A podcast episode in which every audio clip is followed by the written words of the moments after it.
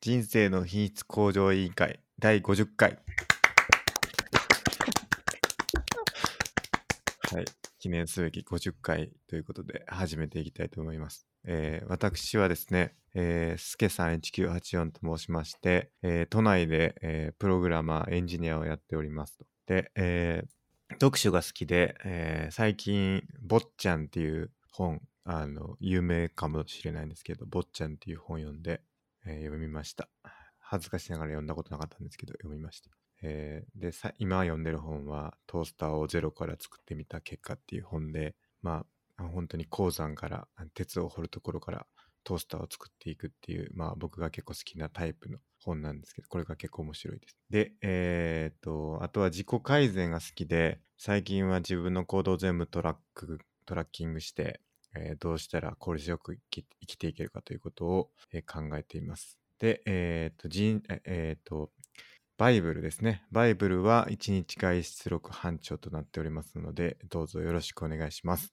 はい、D マゴットです。関東のとある会社で、えー会社員やってます。あと哲学が大好きで、えー大学も哲学で卒業しました。あと格闘技が大好きで、グラップリングっていう寝技の格闘技やってます。あとゲームが大好きで、最近はステートファイターとか格闘ゲームやってます。よろしくお願いします。よろしくお願いします。はい、で、えっ、と、第50回ということでですね、えーゲストをまたお呼びさせていただいてですね、えっ、と、前回、あれ、第何回でしたっけえー第何回でしたっけあれ何回でしたっけあれ半年前ぐらいですよ ね。そうですね、クオラの時なんで、 20何回とかだと思うんですけど。えー第33回かあな33回多分、えーあ出てこないな。第33回じゃないか、これ。ちょっとわからなくなっちゃったな。 クオラの回ですよね。えーそうです、そうです。30、エピソード一覧。あ、40何回かあれ違うか。よ違う違うな。31回か。だいぶ31回だな。多分。 40はい。多分そうですよね。あーあ見覚えありますね。はい。温泉のそうです話ねとかした覚えがあります。あー、そうですね。そうですね。その31回の時に出ていただいた、えっと、山門さんとお呼びしていいですかはい。山は本いで。。じゃあ山門さんに再度、えーご出演していただいてですね、えー今日は、えー話していきたいなと思います。お願いしあのます。ちょっと自己紹介のほどお願いします。はいえっと、約半年ぶりに2回目お呼ばれさせていただきました。山門と申します。一応まあ、前回からはあんまり状況は変わってなくて、ぼんやりしたままやってます。最近、最近そうね、TFT というゲームにハマってますね。昔、そ前回の時はオートチェスにハマってたっていう話をちょっとしたんですけそどうでしたね。そういえば。今は TFT にハマってます。そんな感じです。要はよろしくお願いします。50よ回ろおしめくでおとう願ごいしますよろしくお願いしざいま。ますありがとうございます。やった。えーもう一回ちょっと拍手しますか。拍手します。50回おめでとうございます。いいですね。いいですね。はい。はい。ということで、50回のほど、えー方を始めていきたいんですけど、えっと、このポッドキャストはですね、僕と孫とさんが、まあ、主に出てるんですけど、まあ、人生をどうすればよくできるんだろうかということを、まあ、真剣にですね、考えて、えー議論していくポッドキャストになってまして、えー時にですね、あの、ゲストの方、今日の山門さんのようにですね、あの、専門家の方をですね、お呼びして 専、門家。 専門家を。あの人生をどうすればよくできるかということをですね、まあ、専門家の観点からあの指摘していただくっていうようなあのそういった会も設けつつ僕らが、えー、と人生を豊かにしていくプロセスっていうことをあのなんていうんですかねあのドキュメンタリーというか、まあ、そういう形でお送りしていっているポッドキャストになっております。えーよろしくお願いします。よろしくお願いします。よろしくお願いします。で、えーっと、ハッシュタグがありまして、シャープ i q o l というですね、えーっと、ハッシュタグをつけて、えーツイートしていただければですね、えーっと、番組の中でですね、とあの、取り上げさせていただいて、議論させていただきたいなと思ってますので、えーぜひ、どしどし、えーツイートしていただければと思います。えー公式サイトの方が scrapbox.io スラッシュ IQOL というサイトの方でやってますので、えーそちらにはですね、各回にどんなことを話したかということを書いてますので、えーそちらも、えー合わせてご覧いただければと思っております。で、えー最後に公式ツイッターですね。公式ツイッターの方もありまして、えー IQL2019 という、えーツイートツイッ Twitter アカウントですね、やってますので、そちらもよければフォローしていただければと思います。はい、どうぞよろしくお願いします。ろしくお願いします。お願いします。はい、じゃあ50回やっていきましょう。じゃあお便りコーナーいきますか、まず、孫さん。お便り、記念すべき50回ですから、そうですね。とこれ、各界からお祝いのメッセージ届いてるんじゃないかなと思いますけれど も。ハブさんとタイガー・ウッズからお祝いメッセージ来てる可能性ありま すね、これ。マジですか。確かにな。ちょっあと見の二てみます人かは。僕らも公式でサポートしてます。あとはあれですね、小坂大魔王さんとかも僕ら応援してますから、そうですねそ。したらつ来てるかもしれないですね。日本将棋連盟からツイートが来てる可能性ありますね。 すごいな。まあ、このあの山門さんはあの将棋の専門家とあの数学の専門家を担当していただいているということをあの言うのを忘れてましたけど、あ、なるほど。 大丈夫です了 か。解ああとあれか、将棋と数学とと。あの、チェスですよね。オートチェス周りオーですねトチェ。ス界隈ですね。はいはい。で、あとクオロか。クオロロの線もはいはい。結構いろいろ幅広いろいくろ担当していただいていてですね、いつも知見をですね、あの、いただいている方になっております。ありがとうございます。 怒られそうですね。将棋は特に怒られそうだな。本当です かはい。大丈夫だと思いますけどね。そうですか。はい。じゃあちょっと、孫さん、はい。記念すべき第50回のお便りお願いします。じゃあ、5つ目。あれ一つもないんですけど、こ れ。あれマジですかツイッおかタしいーな見ても、スケさんのセリフお便りしか出てこないですね。本当ですかおかしいな。そう、悲しいな。悲しいな。マジですか、はいないですかないですね。来てないですかダイレクトメッセージとかでも来てないですか来てないですね。残念。はい。どうしタまイすガー・ウかッズの、ちょっと一応タイガー・ウッズのツイッター見てきますね。はい。タイガー、プシューキーだ。誰はい。誰プシュー復習入りましたけ ど。 50回なんでね、ちょっと記念なんでね。確かに、確かあに。の、ノンアルコールですけど、プッシュですわああー、いいですね。素晴らしいですね。タイガー・ウッズの最後のツイートは、タイガーズ・ラスト・インタビュー・オブ・ザ・イヤーっていうことで、あこ、このインタビューの中でひょっとしたら来てるかもしれないですね。ありえますなねる。ほど。ちょっと聞いてみますね。はい。スケさんの鍛えられた英語で、 I'm Tiger って言って ます。まあでしょうな。その I'm Tiger はどういう意味が込められてるんですかうーん、まあ私がタイガー・ウッズですってことですよね。もう復活したぞ、俺がタイガー・ウッズだ、ドヤーみたいな感じですかああ、確かに。でも、物理的には結構厳しかったみたいなこと言ってますね。えー、フィジカル的にですかうん。まあ、あと、ポッドキャストやってくれて、嬉しく思うって言ってますね。どうやら。本当かなそれ僕。の英語の、ちょっとまあ、僕もあんまり英語得意じゃないから、後で聞いてもらいたいんですけど、あの、人生の品質向上委員会は良いねと良いねと。言ってますね。ああ、なるほど。どう。どうやらですけどね。どうやら。おそらくですけど。はいお。そらくですね。うんあーおそらくそのようなことを言ってらっしゃいますね。なるほど。ぜひ聞いてください、後で。はい。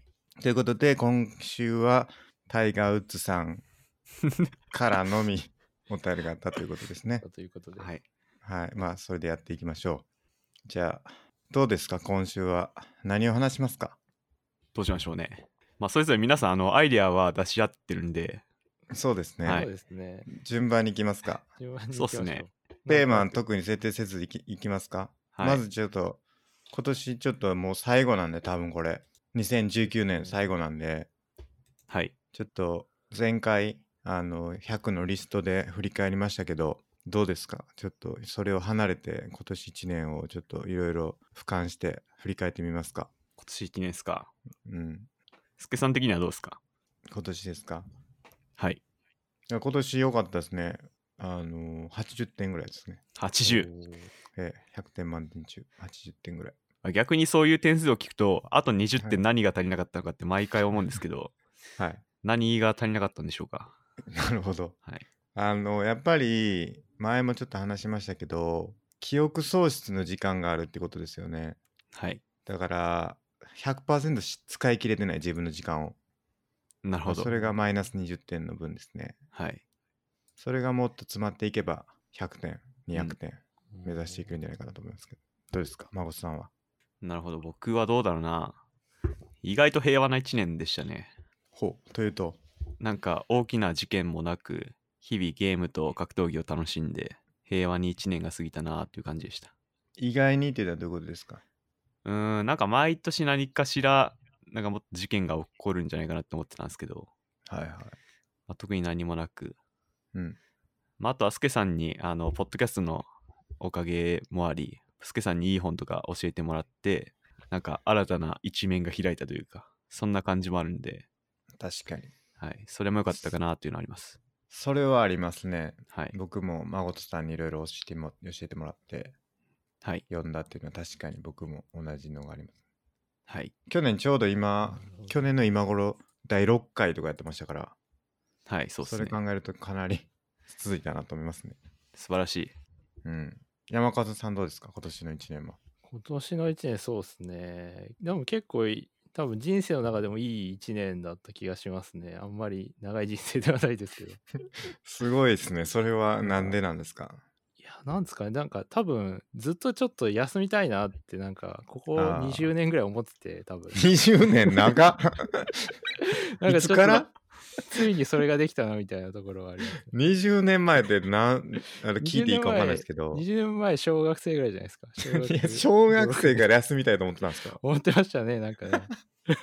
相当追い込んでますやん どういうこ思とい込まれたすごいな、なんすかね、でも、なんかい、多分1年結構休んだら、ああ、ん人間回復するんだな、ちょっと思いましたね、いろんな。あこあとがなるほどこう大事ですねやっぱりはい休むっていうのは、休むってのは大事ですね。えー僕もね今年かなあれ今年か今年かあれ去年か今年か忘れちゃいましたけどちょっと休んだ時があって1週間ほど、うんやっぱり大事ですね休みっていういのやはー、大事ですうんね。うんど何したんですか休みで今年1年やったことな、そうですね。でも、多分い多分前回ちょろっと話したオートチェスは結構真剣にやっていた時期があって、うんもうちょいで日本選手権に出れるみたいなぐらいまでやってたすんごでいよなすごい極めてそうえ、すえーそれ大会みたいなのがあったんですか、日そう本です選手権。その世界大会があって、はいはい日本代表を決めるっていう大会があったんですよ、それの。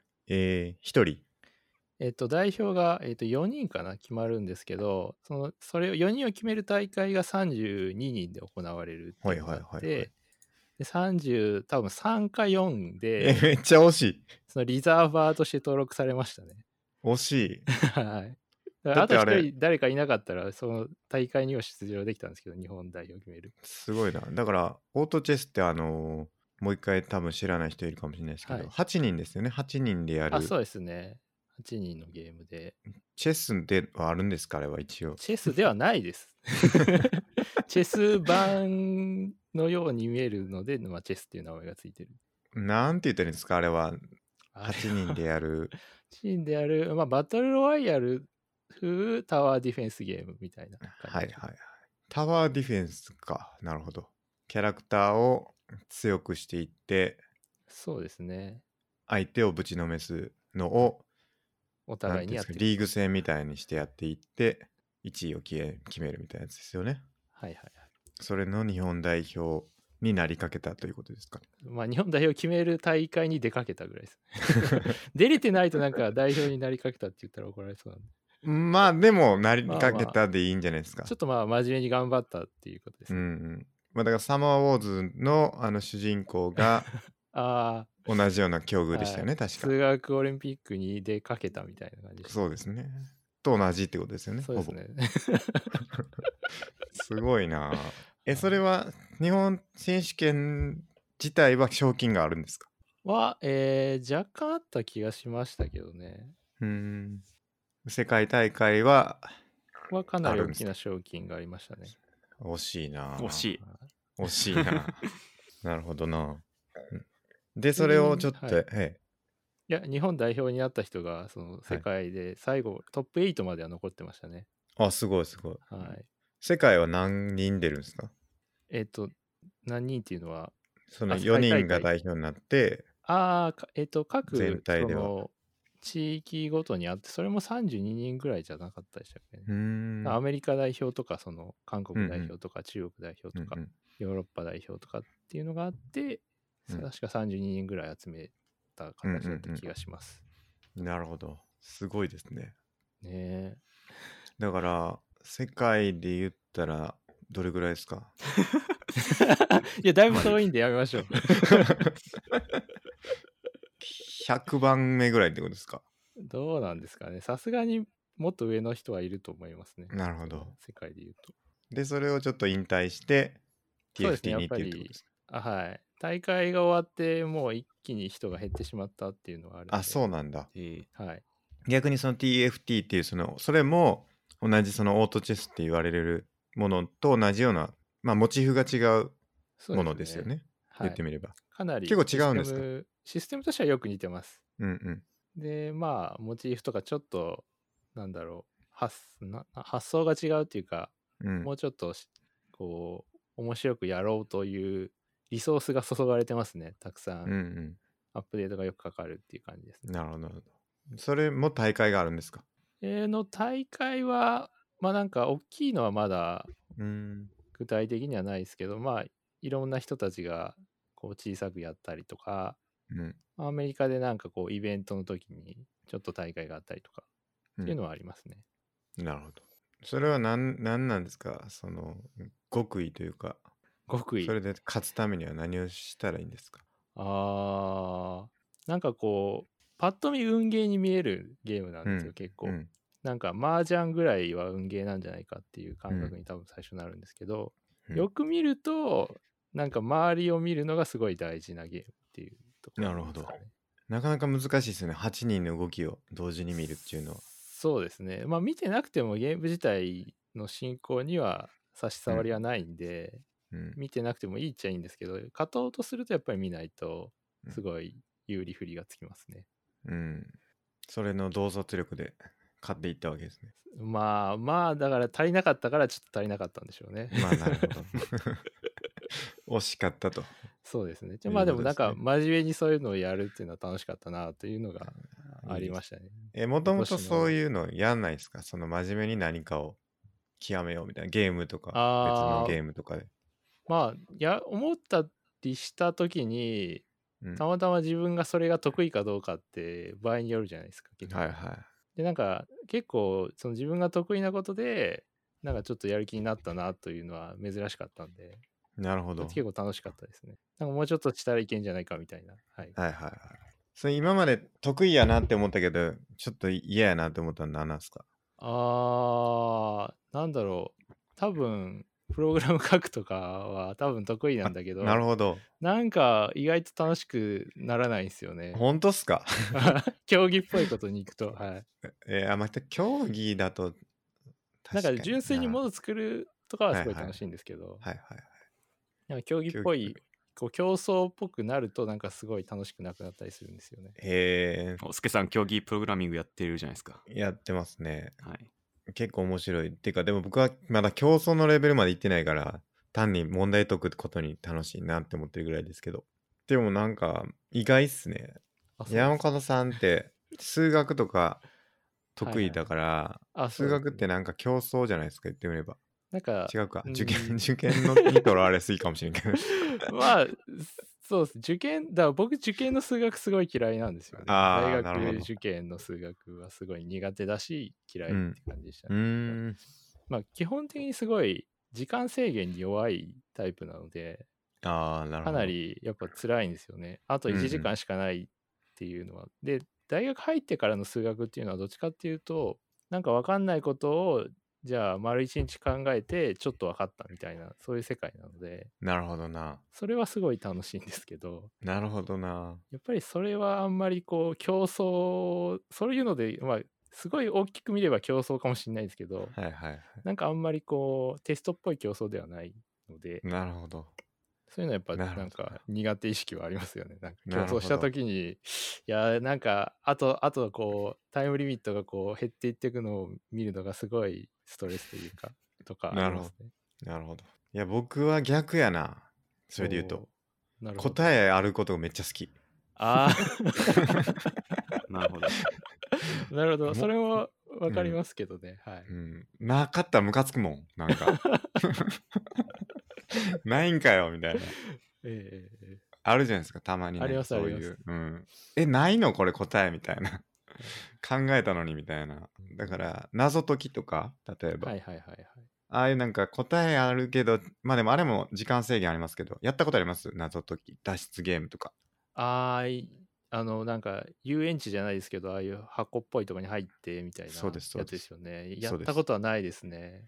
多分山本さん苦手かも苦手といかやまあ好きじゃないかもいや、多分ね、 楽しみはするけど、うん得意ではない可能性は高いですね。ああいやでも得意なんじゃないですか得意じゃないのかなどうなんだろうかな。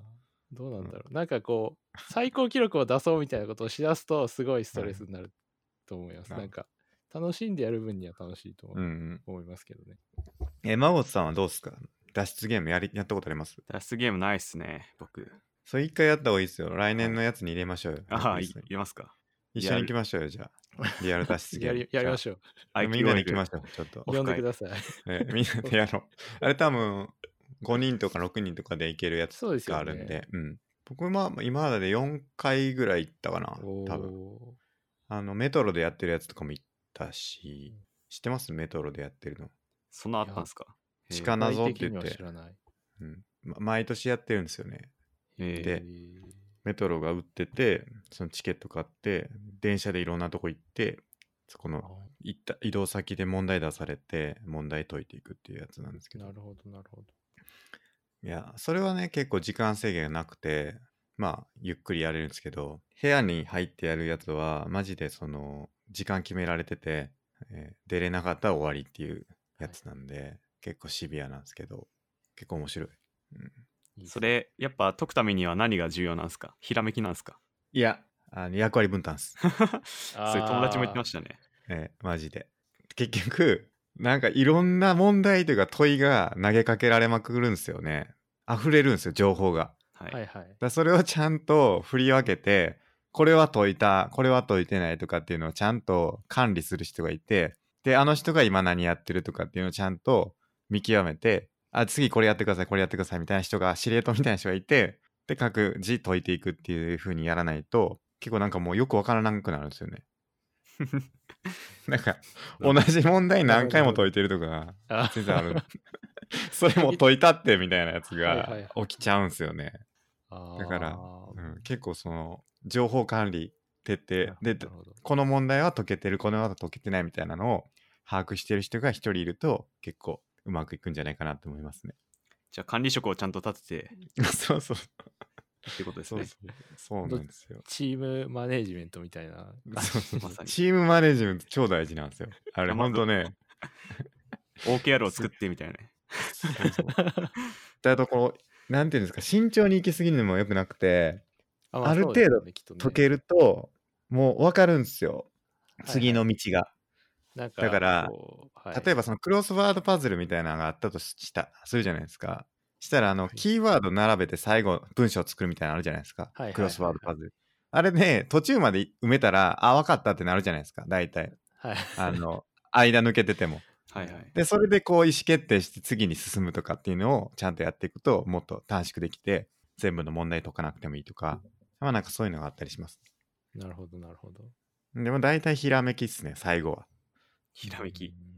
あの行くとこまで行けるんですよそれででも最後の最後になんか分からんやつあるんですよ最後の最後もう結構どんでん返しというかもう何回も何回もよく分からん問題にぶち当たってなんとか解いたと思ったらあまだあんのみたいな感じになってでその最後の問題は結構もうひらめき一発みたいな感じというかもう分かんない 大体えーみたいなそのえそれは気づかへんわみたいなそういう問題が最後にあるっていうのが多いですねうん。なるほど、なるほど。なんで結構面白いんでぜひ行きましょう行きましょう。ぜひう、んぜひやりましょう。ねそうそう箱のやつとそのテーブルのやつがあってその部屋でやるやつがマジでその部屋の中歩き回ってあの本当になんていうんですかねそのあのゲームの脱出ゲームみたいな感じで部屋から出るっていうのもあるあるしその机のやつは机の上に物が置いてあってそれから脱出っていうかそのいろいろやるっていうシチュエーションに合わせてそれを解いていくっていうのもあって、まあ、部屋動き回るやつは結構面白いかったりしますね。う。うん。なんで、まあ、ちょっと時間制限がある中で問題を解いていくっていうのは、まあ、山門さんあんまり好きじゃないと。そうですね。 まあ、多分、すごい苦手ですね。おそらく。うん、そうですね。何の話でしたっけああ、そうか、思い出した。あーあの山門さんの得意だけど、あんまり好きじゃないことで、プログラミングっていう話でしたね。そうですね。うん。その、ねスケさん得意な答えがないとダメみたいな話でしたけど、はい。哲学大丈夫ですかその点。あああ、なるほどな。哲学はもう答えがほぼないようなのばっかなんで。 あーなんかね、考えるのは好きなんですよね。うん。考えるのは好きなんで、答えなくても、この答えないって分かってたらいいのかな意外に。なるほど。分からない。明示的な答えはないですってあらかじめ言われてたらうん OK みたいな。うん。確かにな。分からんな。でも答えあるんじゃないかと思ってるところあるかもしんない。ああ哲学いやにでもそれ大事かもしれないですね、逆うに。ん。うん。心理ってそうですね。答えですよね。言ってみれば。はい。うん。その心理を探求するっていうのはいいんじゃないですか。そうですね。うん。まあ、答えは、なんだろう、すぐには分かんないけど、あるって考えるのは大事かなとうん思いました。うんそうそう。孫さんはどうですか得意なこととやりたいことって一致してるんですかあーどうなんですかね。あんま考えたことないですね。うーん。でもどうだろう。自分が得意なのってなんだろう。 難しいな。結構あんまり自分で自分のこと分かってないかもしれないですね。あ、そうっすか。意外に。そ こまでは。だって、孫さん大体そのトマトが好きか、人参が好きかはどうでもいいって言ってますもんね、いつも。まあそうですね。心理こそが大事って言ってますから、ね。あいや、でも結構大事と思いますね、人生において。その得意なことと一致させるというか、自分がややってることを一致させるって結構大事だと思いますね。ー思いますね。うん。なんかそれ林先生が似てなこと言ってましたね。ほうほう。自分がしたいことと、あとなんだろう、得意なことは、その得意なことやった方がいいみたいな。なるほど、なるほなんど。か林先生がグルメについての本出したら全く売れなかったみたいな。それ自分好きだったんだけどな、みたいなことを話してて。なるほどな。でもなんかその勉強とか、その人生についてとか、林先生が本出すとすごい売れて、うん。なんかそっちの方やってた方がいいよねみたいなことを話してました。でも、目的によりません、なんか。と言いますと。いや、何を目的とするかによって結構変わってくる気するんですけど。うん、まあかもしれないですね。うん売れてお金持ちになるとかやったらそうかもしれないですけど、はい。でもそれでなんかすんげえ苦しくて、ああ、俺の人生すんげえ苦しかったなーって言って終わるのが本当に得意なことやり続けて本当にいい人生だったと言えるのかっていうのはうんちょっとわかんないなって。 これ結構何回もポッドキャストで話してる気がしますね。そうっすね。はいうん うんそうそう。でも得意なことやりたい、得意なことっていう観点はあんまや話したことない気しますけどね。うん。やりたいこと、やりたくないことっていう観点は結構話したことある気がします。はいはい。スケさんが得意なことは何ですか僕得意なこと何なんだろうな。うん、 すごい沈黙が。得意なことってどうやったらわかるんですかどうなんですかねなんかでもそれはもう客観的なところでやるしかないんじゃないですか。自分の主観では無理だと思います。ほうほう例えば。例えばじゃあ、うーん、じゃあ大学に入りますっていう時に、じゃあそこ上位何パーセントが入れる大学なんですかっていうのって、例えば客観的な数字じゃないですか。はいはいはい。でじゃあ例えば仕事始めて給料をもらいましたって言った時に、うん今平均の給料これぐらいですと。でまあ大体これぐらいの分布があります。たら自分は上位何パーセントかってわかるわけじゃないですか。うんうん。でそういう数字でまあ少なくともこれは向いてたなとかってなるほどなやるしかないんじゃないかなと思なうるんほですどけなるほど。なるほどな。でも、結構それってイテレーション長くないですか まあ まあだからなんか個別とか ?3 で件ねとか。グループの中でじゃあ自分は何番目なんだろうって思って、はいはいそれは結構すぐわかるわけじゃないですか。 なるほどなるほど。例えば、まあ、学校だったらテストの点数はわかるわけだし、はいはい。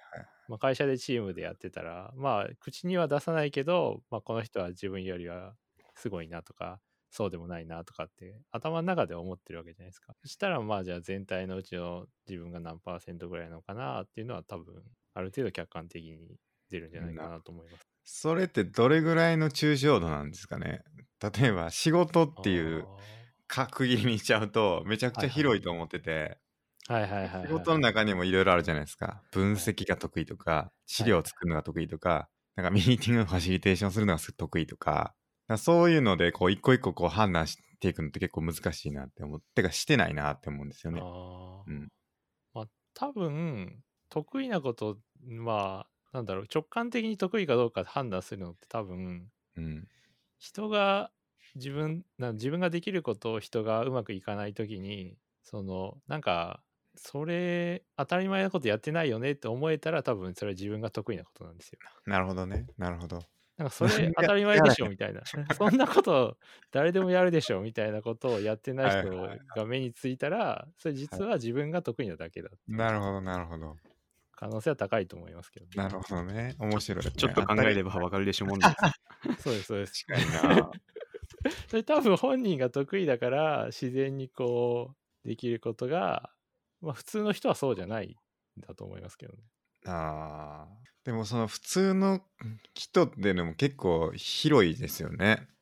まあひまあでも結局相対的なものではあるので、うんうんうん、まあ身の回りと自分ってことだとは思いますけど。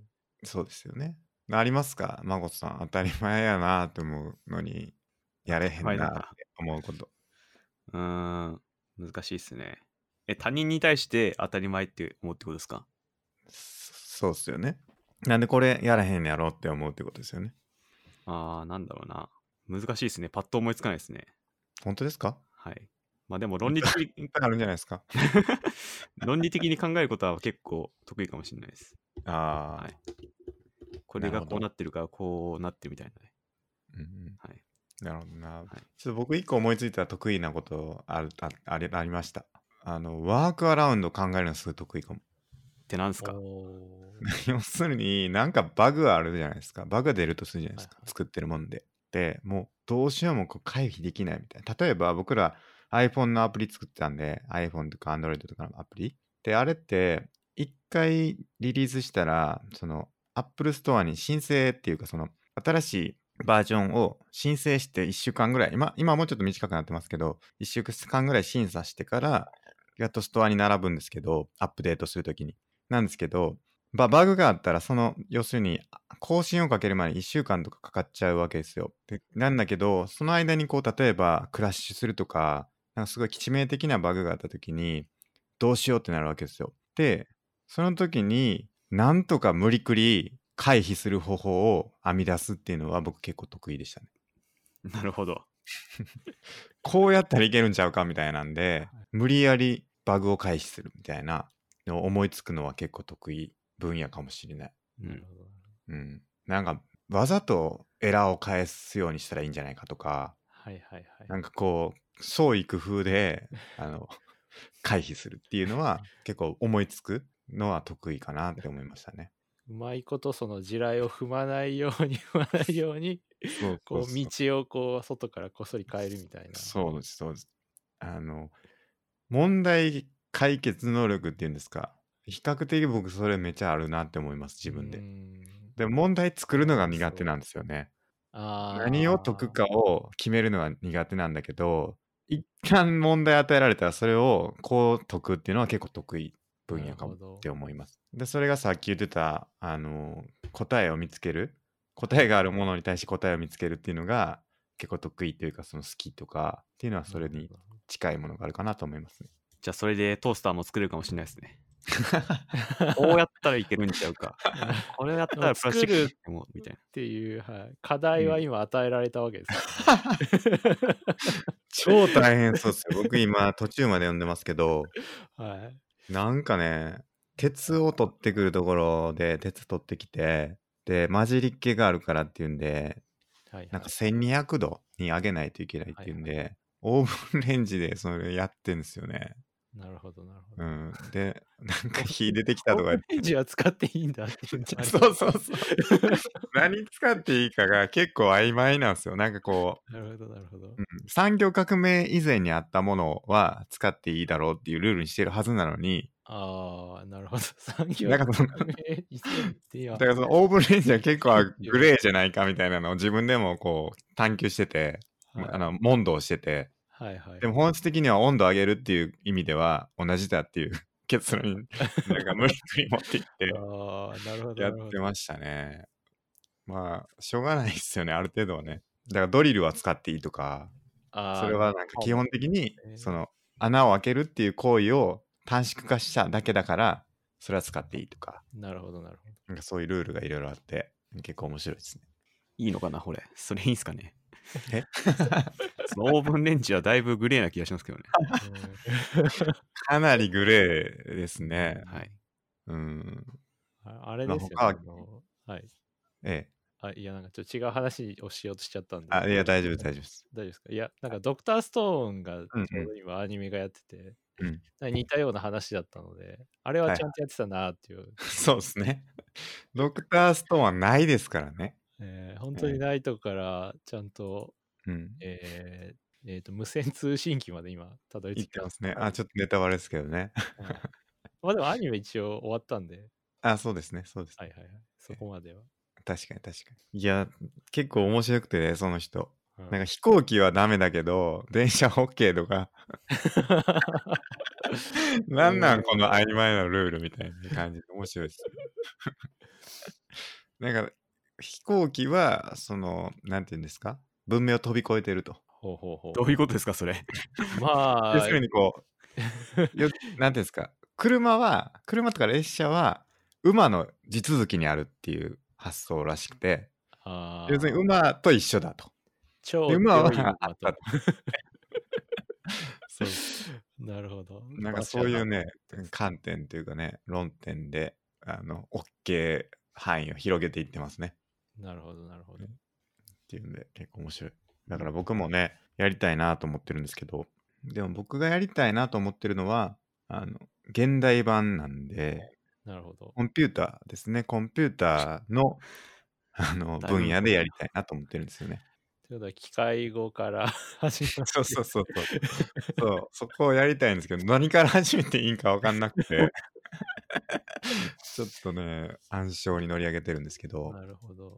一個だけね、あの、す先輩というかね、僕の師匠に、あの、課題をもらって、おうえーこれをやってみなさいということで、あの、はい一個課題をもらったので、来年はそれやりたいなと思うんですけど、なるほど。それが何かというと、えっ、と、ライブラリやフレームワークを使わずに、ウェブアプリケーションをインターネットに公開すると。おおど、どこまで使わないんだろう。 そうですよね。だから、結構ね、まあ、どっからやるかってところですけど、え、じゃあ、HTTP サそうそうそうーバーを作るところから、そうそうそうそうそう手そう書きでやると。そうです、そうです。お結構いいんじゃないないかっていうんでね、あのな、るほあど。お題もらいまして。で、しかも、ウェブアプリケーションって言ってるんですそようそうそう。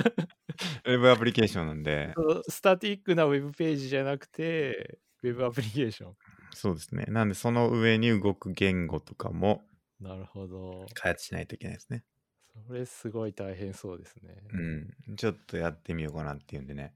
まあ、それは答えがあるというかね、もうすでに世にありますから、それは。はいはいはい。テクノロジー的には、それを探求していく旅に出ようということは考えてますね、今。いいですね。でもそれは結構いろんな、 なんか歴史の追体験ができそうなうん。感じがしますね。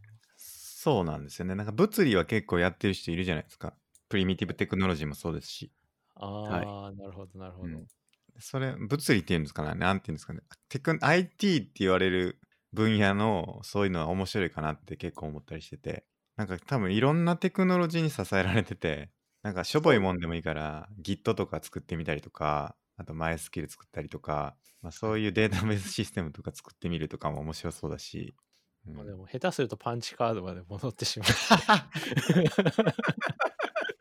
油断ならないですけ ど。なん書かこう書こうってや。本そ当こにまでがもう物理になりますから ね。物理に、そこはまだ物理ですよね。多分えー真空管とか作り出したりとかしたらちょっとややこしいことになりますから。確かに。なんかスイッチング素子を組み合わせて加算機を作ろうとか言い出すとこううん。物理になっちゃいますね。ややこしいことになってきますからね。まあマインクラフト上で何かやるとかがいいのかもしれないですね。ある意味。ああ、なるほどなるほやど。あってますマイクラでコンピューター作ってる人いますね。いますよね。はい。うん。りましたね。それこそマリオメーカーで足し算をするみたいなのありました よね。いますね。ああいう人たちのモチベーションが全然わかんないんですよ、僕は。あ、そうで すか。 僕はなんでありますけど。わかりますかはい。楽しそうだなと思いますけど。 なんであそこでやったと。僕は思っちゃうけどな。いや、やっぱそれはできるっていうことを示したいんですよね。なるほどなそ。のここでもできるんだよっていうなるほど、なるほ無ど。駄なところがいいんですよ。まあでも僕も同じようなもんか。やりたいという気持ちは、世の中すでにあるものを動くものはありますからね。再発明しようとしてますから。まあじゃあ、得意なこととか、そんな感じか。はい今年の話でしたね、これは。はいはい。じゃあ今年は皆さん、いい1年だったということですかそうなりますね。はい、そうです。じゃあ来年もっと良くするにはどうしたらいいですかおー来年。か。とりあえず、ニュー100リストをもっとこなすことですかね。なるほど、なるほはい。ど。うん。作ってますもんね、もうね、孫さそんうので場す合は。ね。実はお、ーあの、IQOL ススクラップボックスに上げてるんで。そうですね。はい88個ぐらいありましたね、今。はい。あとで、さっ12き個、さっき1は個い何でしたっけ、増えたの。えっと、脱出ゲームに行脱く。出ゲーム、そうやだる。脱出ゲームに行く。で、プラス1ですね。僕が足したやつなんかあったよな。なんか言ってたやつ。スキューバとバンジーとかは、あと富士山ですよね。富士山、富士登山。富士山は言ってましたけど、僕書いてないです。いいですね。はい。それをこなしていくってことですね。そうですね。孫さん、結局2019年は何個達成なんでしたっけ何個でしたっけ前回数えた気がするんですよね。31、32か、そんくらいですね。なるほど、なるほど。はい。それをもうちょっと増やしていこうと。そうですね。なんか、あるんすかその、野望は、野望えーこうなろうみたいな、あるんすかうーん、そうですね。どうだろう。なんか全体として別になんか大きな野望像があるわけではない気がしますね。なるほど。はい。じゃあ、大きなビッグなオブジェクティブみたいなのがあるわけじゃないんですね。そうですね。オブジェクティブはないですね。OKR みたいにまとまってないですね。なるほど。はい。じゃあ、山門さんはどうですか来年1年もっと良くするには来。年そうですね。いやでも結構今すごい自分の気持ち的にはいい感じなので、なるほど。これをうまいことつなげなが維ら、持。はい。つなげながらうまいことお金を稼げたらいいですね。何かしなら。るほど、なるほど。はい。何かお金につながりそうですかうーん、なんすかね。ちょっと全然想像できないですけど。まうあんでも得意なことをやった方がいいんでしょうね、きっとね。なるほど。じゃあ TFT で TFT 世界大会に出ると。あ、なるほど、なる ほど。なるほど。そういうこと。山門さん出たら応援しますよ、マジで。行きますよ、応 援に。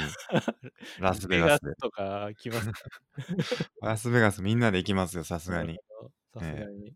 上り持って行きますよ、じゃあ、ちょっ日と本の頑国張り 旗。ましょうダメなのかななんか国旗出しちゃダメみたいなのありましたよね。あそうなんですかあいや、なんかなかったでしたっけ、最近。いや、あんまり結構出してる気がしますけど。ワールドカップ、ラグビーでしたっけあれなんか、日照旗か、あれ。え、に、んなんかありませんでしたに日本のやつで持っていっちゃダメみたいなやつ、なんか最近話題になってまあ、騒がれてるのは曲曲日記ですね。 旭日旗。はい。まあ、あんまり触れずに置き ます。あんまりよくわかってないし。ー。部活に行っていい話題ではない予感がします。 そうですね。ね。ちょっとやめておきましょう。はい。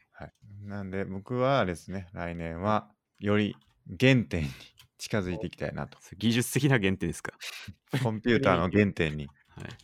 えー遡っていきたいなと。なるほどえーまだ今2019年に違うかな僕多分実際今の僕の技術知識ってどれぐらいかっていうと多分2015年ぐらいかな多分ああの最先端にもキャッチアップできてないしちょっと古いかといって古すぎもないっていうかそのねその1900年代までいけてるかっていうと全然そんなことないっていうんで中途半端な状態なんでーなんとか僕は古く来年は2000年ぐらいまでには戻っていきたいです ね、技術1000年レぐらいベルとしては。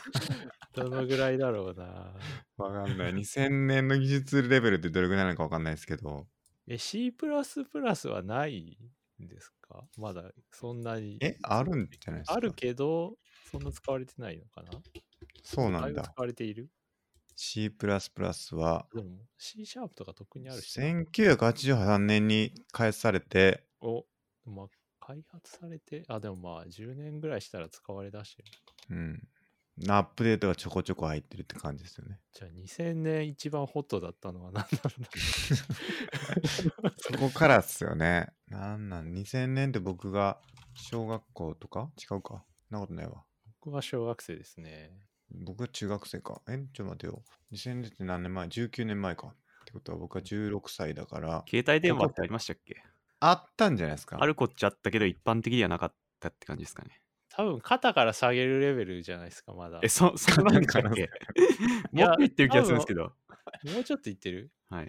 さすがにもうちょい行ってんじゃないですか。トランシーバーサイズぐらいまで来 てます。いやでもバッテリーは相当辛い時代な気がしますけどね、まだ。何でしたっけあの、通信でなんか、なんだっけあー、思い出せねえ。ポケベルとかですかポケベルとか、 PhD。PH、 ?1S。 PH ですか。 PHS でしたっけありましたよねあ。の、病院で使える方のやつっていう。はいはい。 2000年問題とか言ってる時期ですからね。あそれこそ、ー、確かあの、ノストルダムスの大予言の頃ですよね。そうっすね、ありましたね。うんに。。あー ありましたね。まあ、その頃のテクノロジーレベルに僕は行きたいなと思いますね。遡っていって。まあ、それでちょっと、ちゃんと異世界に転生される準備を着々と整えていきたいなと思いますね。じゃあ、次のテーマいきましょ次のテーマ、どれいきますかう。選んでください、真帆さん。僕ですかいや僕、山門さんゲストで来ていただいたんで、はいせっかく話していただきたいことは、えーっと、掛け算の順序問題。ああ、これは気になったやつな、俺 も。これですかもうツイッターの論争にもう結論出しましょう、はいはい専門家 が。俺が専門家の答えです、ドンと。我々が確かにな。終止符を打つと。確かに。あーまあこれ確かに。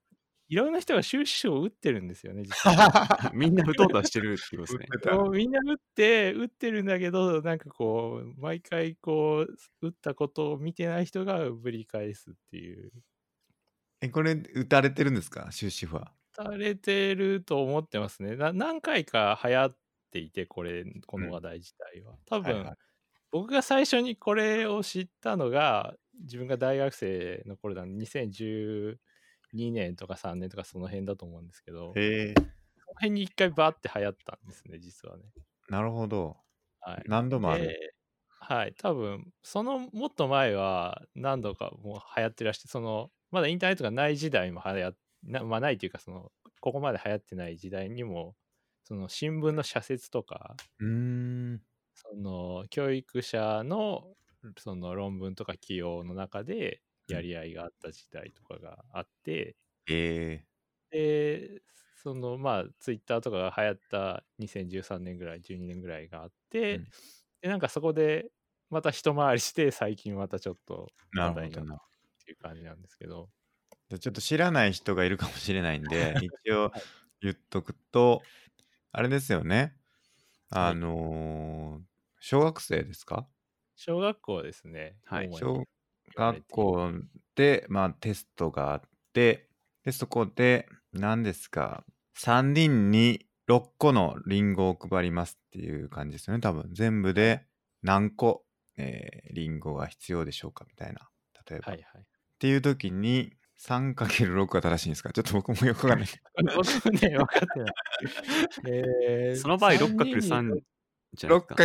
6×3 になるのかだなとそっかそっか。そう3言人っにて6る人個ただちから。がいるそうそうですね。6個の、6個が3個、3人分いるからっていうんで、6×3 が18なところを、3×6 イコール18って書いちゃって、答案にはい×がついたと。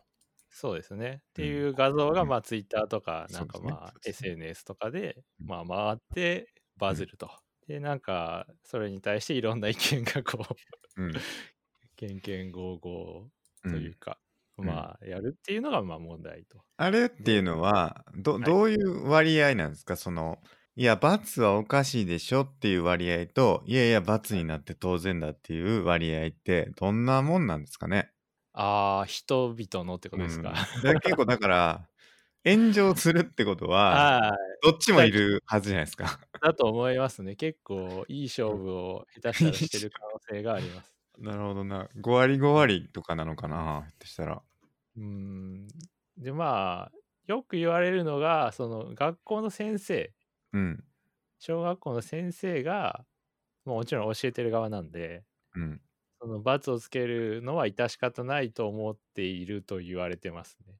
な比るほど較ね的傾向として。なるほど。え、あれって、その、要項、はいそ。の、教育、なんていうんですか、その、要項はいっはいていうんですか、えっあと、多分、はい、うん学習指導要領の話。あ、そうですね。学習指導領。要領か。はいあれには、その、書いてあるんですかその、そういうふうなことが。えっと、これもなんか多分1990年代ぐらいの議論からずっと一緒で、指導要領には書いてないんですね。あ、書いてえ、ないマんだ。ジっすかえー書いてないんです。だからどっちでもいいっていう、そのどちらかじゃないとダメだという指示はないんですけど、なるほど。でも実はそういう指示をされてる場所があ って、どうかっていうと指導書なんですよ。指導書。あの、教科書ってあるじゃないですか。はいはい。その小学校の算数の教科書。はいあれって、その文部科学省が書いてるわけではなくて、出版社が書いてうんるうんんでうすね。ん。で出版社が書いて、その検定が文部科学省であって、これ使っていいですよってなると、うんその検定教科書っていうものになって、うん検定教科書の中から小学校の先生たちが、うんまあ、これ使いましょうって言ってやるんですよ。なるほど、なるほど。なんですけど、その教科書には、その、まあ、チートシートというか、学校の先生用教科書っていうのがあるんですよ。うんうん。で、それが指導書って言われるもので、なるそほのど。教科書とのそのページに対応した、まあ、こういう、ここはこういう感じで今日、その、なる教ほどえましょうみたいな、なるほど。そうなるほどいう、まあ、参考書というか、はい。先生用の、その本がある。え教科書に対応してある。それは出版社が出して、あの教科書を作ってる出版社。社が出してるんですよ。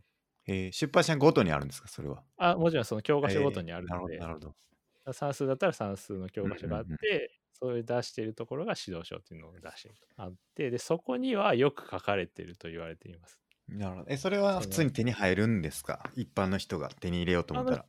手に入れようと思えば手に入ります。それは教科書買おうというのと一緒なんで、うーん、買えるんだ。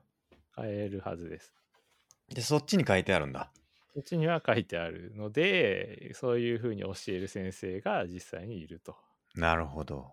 いうことが多分90年代から言われ ていてなんなんですかねなんか、教えやすいっていうのがあるんですかねその教えやすいっていうか、理解しやすいっていうのが、まああるのかなっていうのはちょっと思ったりするんですよね。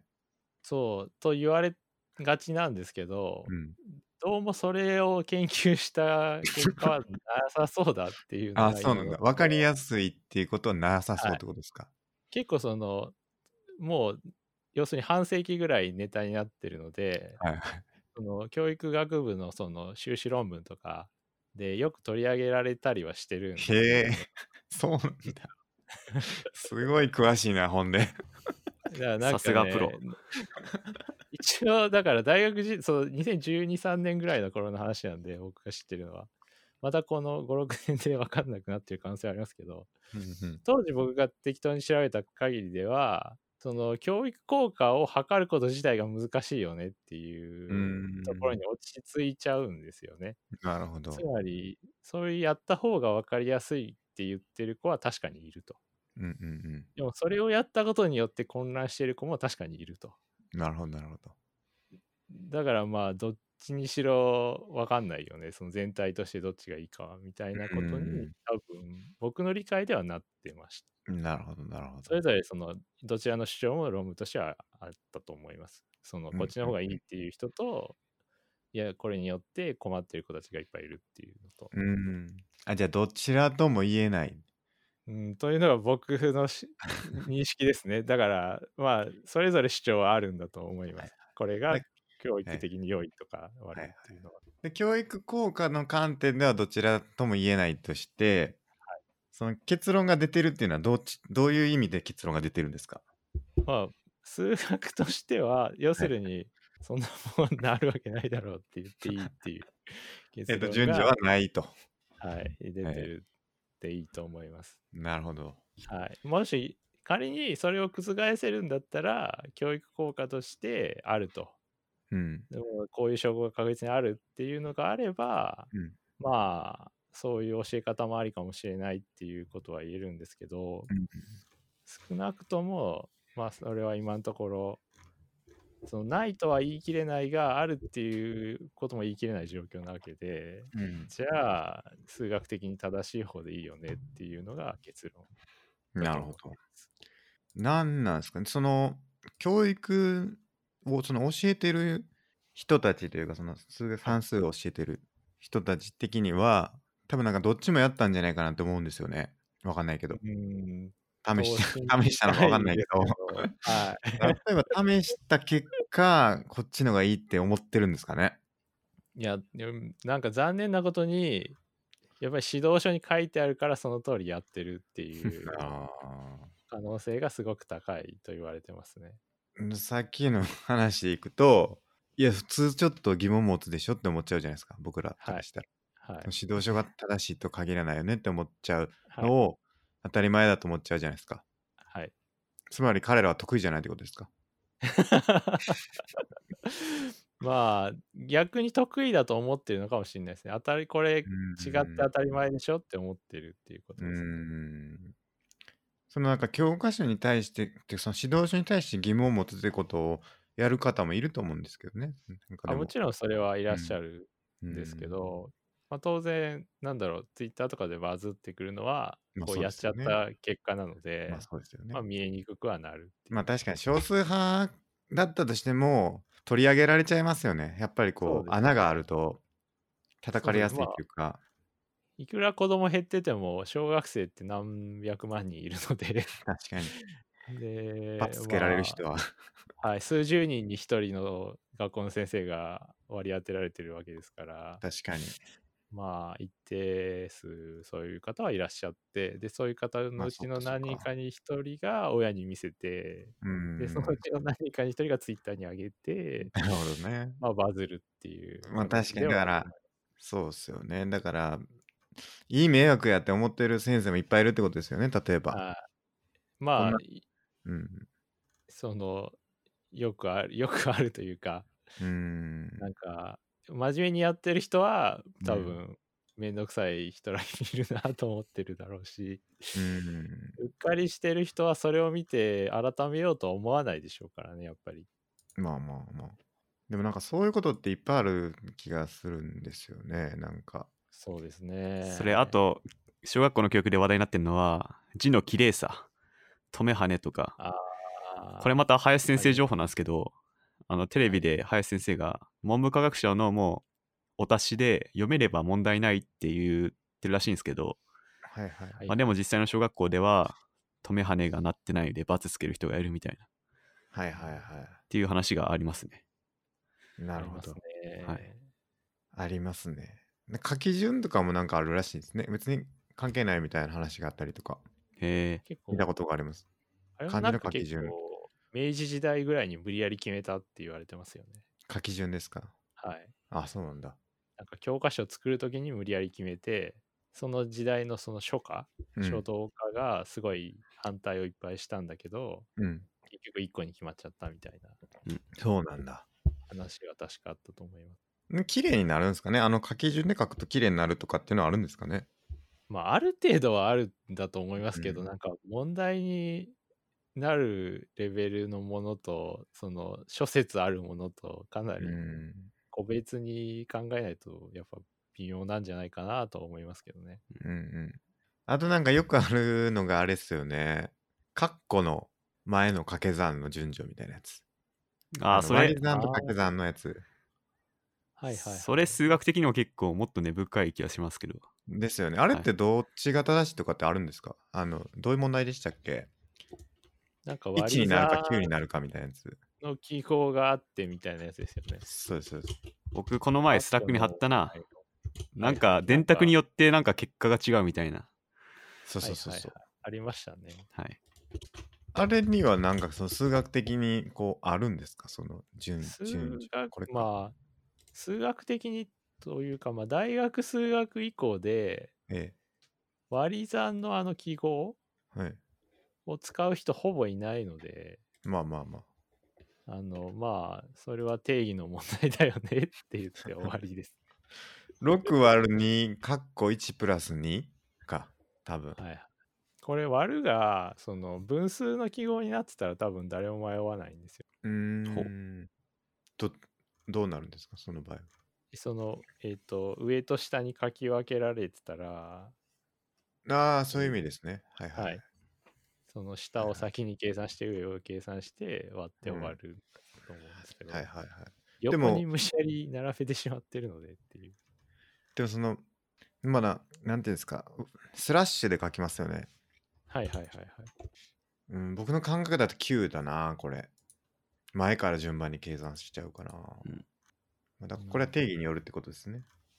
そうですね。まあ、割るっていう記号をどう定義したかだと思います。うんあまり数学的にこの記号をどう定義したかの統一見解はないと思います。なるほど、なるほど。いや、この、なんかありますなんか、昔、こう、間違ってるものを、間違って罰にされた経験みたいなのってありますああ、一個おぼ覚えてるのは、まあ、くだらないやつなんですけど、はい。小学校の理科のはい。生物っぽい内容のやつだと思うんですけど、その変温動物と高温動物みたいなはい。やつやるじゃないですか。ヘビはこう変温動物でうんうん。こう気温とともに体温が下がりますみたいなはいはいはい。じゃないですか。でそういう系のテストで最後にそのあなたが、えっと運動場を全力疾走したらあなたの体温は上がりますか下がりますか変わりませんかっていうのがあって上がる、はいはい上がるだって書いたらいや人間は高温動物なので変わりませんって書いて 本当かよ。あったっていうのはあります。えー、すごい。絶対嘘そだれは覚えてま すね。いやちょっとやってみようぜって思いました けど。その経験っていうのは、やっぱりこうか、あの、インパクトでかいんですか、やっぱり。なんか覚えてますね、それはね。うん。なんか、そんなわけないでしょって思いましたけど、それ込みで覚えてるってことはやっぱりインパクトあったんでしょうね。なるほどな。孫さんありますなんか覚えてるの。うんまあ疑惑の判定だったの は小学校の頃で人間の視野角っていうかし視野の広さはいが問われる質問でなんか人間の180の真横にすごい黄色いなんか目立つ旗を置いてはいこれは人間見えますかみたいなはいことがあっはいて はいまあ答えはあの180度あ3あ100 180かのないから×らしいんですけどさすがにこうでかさならわかるやろって思って見えますやった らブーって人間は180度はないんでそれは見えませんみたいなそれはちょっとどうなんですかね本当に見えないのかなこれもやってみようぜって話ですねそうですねはいえー、面白いな。スケさん的にはなんか記憶にあるものあります かないっすね。僕なんか、それ間違って罰にされたっていうか、合ってるやろって思ったのは、あありそうですけど、覚えてないですね。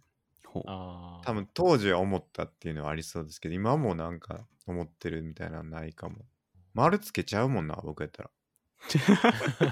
自分自で。分ならなるほどなるこれは合ってるっつって。 ほど。オッケーオッケー。オッケーオッケー。これはもう、脳幹脳幹って言って。うんなんかでもそういうもミスはあるもんだっていうのは結構前提にあったかもしんないな、僕のあ中で。あ、そうですよね。うんなんか、どこかしらで気づきますよね。先生っうんて結構間違えるんだなっていう。うん。なんか必ずしも正しくはないよなっていうのを持ってた気がしますね。なんか例えば辞書とかも間違ってるじゃないですか、結局。あの5時も5時とかもあるし。あんだけ頑張って作ってても5時があったらそれ送ったら図書券がもらえるとか、はいなそういうのやっててやってあのもらおうとしてたこともありましたね昔そんな最近はもうそんな間違ってんのないと思いますけどなんかあるんすよたまに5時みたいなのがえ英和辞典とかで和英辞典とかー、なんか夏目漱石があの英語を教えてて生徒はいが「先生これ辞書によるとそういう意味じゃないですよ」っつったら夏目うん漱石が確か、なんかそういう辞書が間違ってるよっつって確かにそうだったっていう逸話がありますね なるほどなるほど昔はそういうのが多かったと思うんですけどうんうんうんさすがに今はどうなんですかねなんかでも審判っていうかその新しく出たばっかりのやつとか結構ミスが多いって聞きましたけどね、ああーはいはいうんか百科事典とかって超大変だと思うんですけど、いやー、 ねえ。でも今より昔の方がもっと大変ですよね、きっとね。まあ確かにどうやってんねんって思うんです けどレビューとかも大変だし、でも今は今で大変そうですけどねなんかどんどん古くなっていくし新しい知識があー確かに。確かうに。んなんかちょっと前に言ってたことが古くなるじゃないですかすぐもうはいはいはい。なんか仮想通貨の話とかって百科事典に載ってんのかなと かあしますけど あ、いつ載せられるんだろうとか、確かうに。んまあ技術的なところはそんなにアップデートまあでも言ってもやっぱ技術的にも全然変わってくるしまあ、あと歴史ですよね。歴史が結構変わってますね。ああなるほあどあの、我々の多分覚えてる年号とかだいぶもう変わってるらしいですね。ああなるほどなるほどはい。例えばどんなんがあるんですか確か鎌倉幕府ができたのは1192ではないみたいな。嘘やん いい国じゃないっていうやつ。えマジそれは確か結構有名な気がします。そうですね。まだ信じてたわそれいい国作ろうじゃないですかもうそうじゃないですね。あれ何やったんやじゃあ俺覚えたやつえじゃあ今なんて覚えてるんですかいいいまあいくさんとかなんて言うんですかまあ、語呂はわかんないですけど、今軽く調べたら1185らしいですね。えー、いや、覚えにくい わ。どうすんの、そのいい国。はい。まあ、ああととは難、しいな。結構写真とか載せられてますけど、戦国武将の絵,、はいは絵か。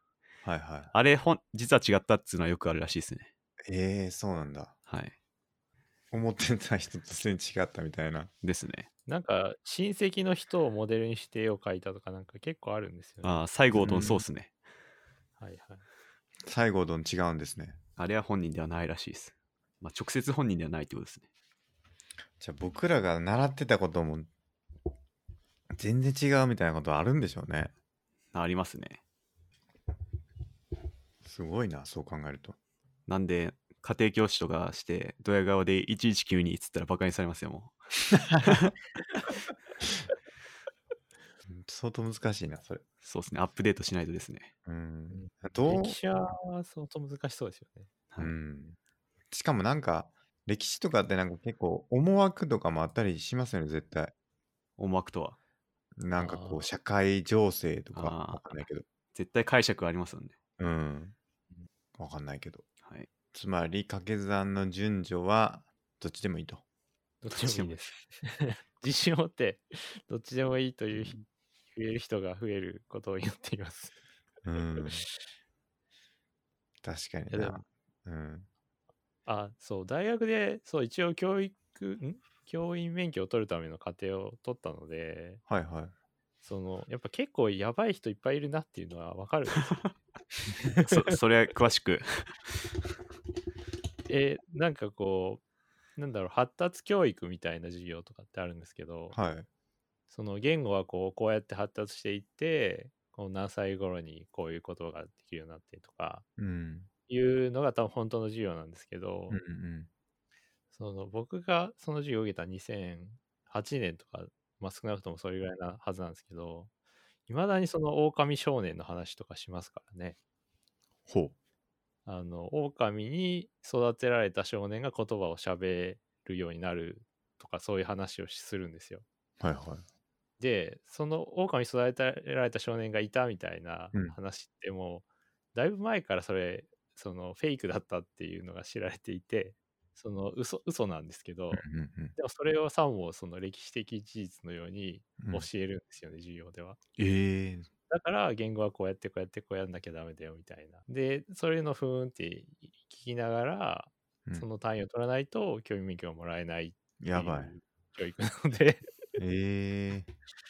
その、で、結構、たまに突っ込む学生がいるらしいんですけはいど、は突いっはいはい込むと単位もらえないから、あの、あの教授はやめた方がいいよっていうことを先輩に教わるみたいな、へ え。そうなんだ。そういう感じでしたね。うーん。その例えば狼になんで育てられないかっていうとうん。そのビタミンが取れなくなって死ぬんですよね子供、うん狼の父だと。うんうん。なんで持ってなんか数週間なんですけど狼に育てられた場合、でもなんかこうずっと狼にと育てられて大きくなったみたいな話としてうん授業では取り上げられちゃう。へえ。それなんで出てきたんですかそもそもそういう話って。多分そのモデルとして便利だからなんだと思いますね。その教えるとき。き。言語を教える。それとどういう結論になるんですかそれは。狼に育てられて何歳まで行った後にはい言語を習得することができない。できない。なるほど。はい、ある程度若い時にそうんうのん言語に触れてないとうんうん言葉を喋るようにならないっていうようななるほど話の例として出てくる。なるほていど。うそれ自体は正しいんですかその。うん、多分正しい、ある程度正しいと思いますうねん。さすがに実験できないので、 まあ確かに。なんか監禁されてる点もやっぱり人間に監禁されてる場合が多いので、うん。そのなんか5歳から監禁されて20歳で助けられましたみはいたはいはいいな人ってたまにいますけど、やっぱりはいはい大体親とかに監禁されてるので、はい。はいはいはい、やっぱり言葉を喋れる人に育てられてるんでなるすよほ。ど。なんで多分実験としてその言葉を喋れないところに置うんうんうくっんていう非人道的なことって多分まあまあまあ歴史まあ上それではきてそうですねなくて、はいはい。なのでそのなんかこう便利なおとぎ話がその証拠として使われてしまうっていうようなのながあるるんだと思います。いやそれでもさ詐欺詐欺っていうかその騙されてることって結構いっぱいあるんだろうなって思いますね僕自身 身気づかずにそう、なんとなくそうなのかなっていうそうのそう、はいっぱいあるんだと思いますね、僕もう。ん、へーって思ってえ嘘なんかいみたいなんてねでも嘘を嘘と見抜くことができない人にはやっぱりインターネットは難しく て、名言出ましたね。はい名言ありますから、はい。僕には多分嘘見抜けないから難しいかもしれない、僕も見抜けない方ですね。うん、どうやったら見抜けるんですかその嘘とかはどうなんですか直人さんどうなんですかね。たくさんいろいろ、いろんな説を調べるしかないんじゃないかなと思います。うんまあ平行というかね横に並べていろんな文献当たるとかしないといけないですよね、はい。うん、原点に当たるとかその結局一時情報にどれだけ近づけるかというかことなんですかね、はい。うん、結局また聞きのまた聞きとかなんか一方だけのうん話を聞くとか、まあね最近そういうのがありますけどね、はうんはいまあなんか争ってるね人たちの一方こうの話を聞くとわああいつ悪いやつだなと思ってもう一方の話聞くとわあああいつ悪いやつやみたいになってどっちが 本当のこと言ってるんだみたいなはいことってよくありますよね。ありますね あ。りますうんそういう時はどうしてますかもう、いろんな人の主張を聞くしかないですよね。うんありますか山門さんもそういう経そ験は。そそういう時ですか。うんうーん、まあ、むず、まあでも、なんかち自分がそれをマネジメントしなきゃいけない立場には、多分仕事とかではまだなってないので、うんまあそういう意味では、気楽にうん大変だなと思っているっていう感じではありますけどね。えまあでも、どっちも正しいんだとは思いますね、そういう時ははね、いはい。基本的に。うんでも、こっちから見たらそう見えるし、向こうから見たらこう見えるよねっていうのはありますよね。同じことをね言ってるんだけど、は一方から見ればこうだしっていうね、ありますね。じゃあこの話の流れでいきますか誠さんのはいこれこれ、おこれこれ。その話やっちゃいますか。何なんでですかはいちょっとすこれいきますか、どうですかすあの「スター・ウォーズ」が今日公開されましたからはい。はいはいはい。その話と絡めていきますかやめてそうですね。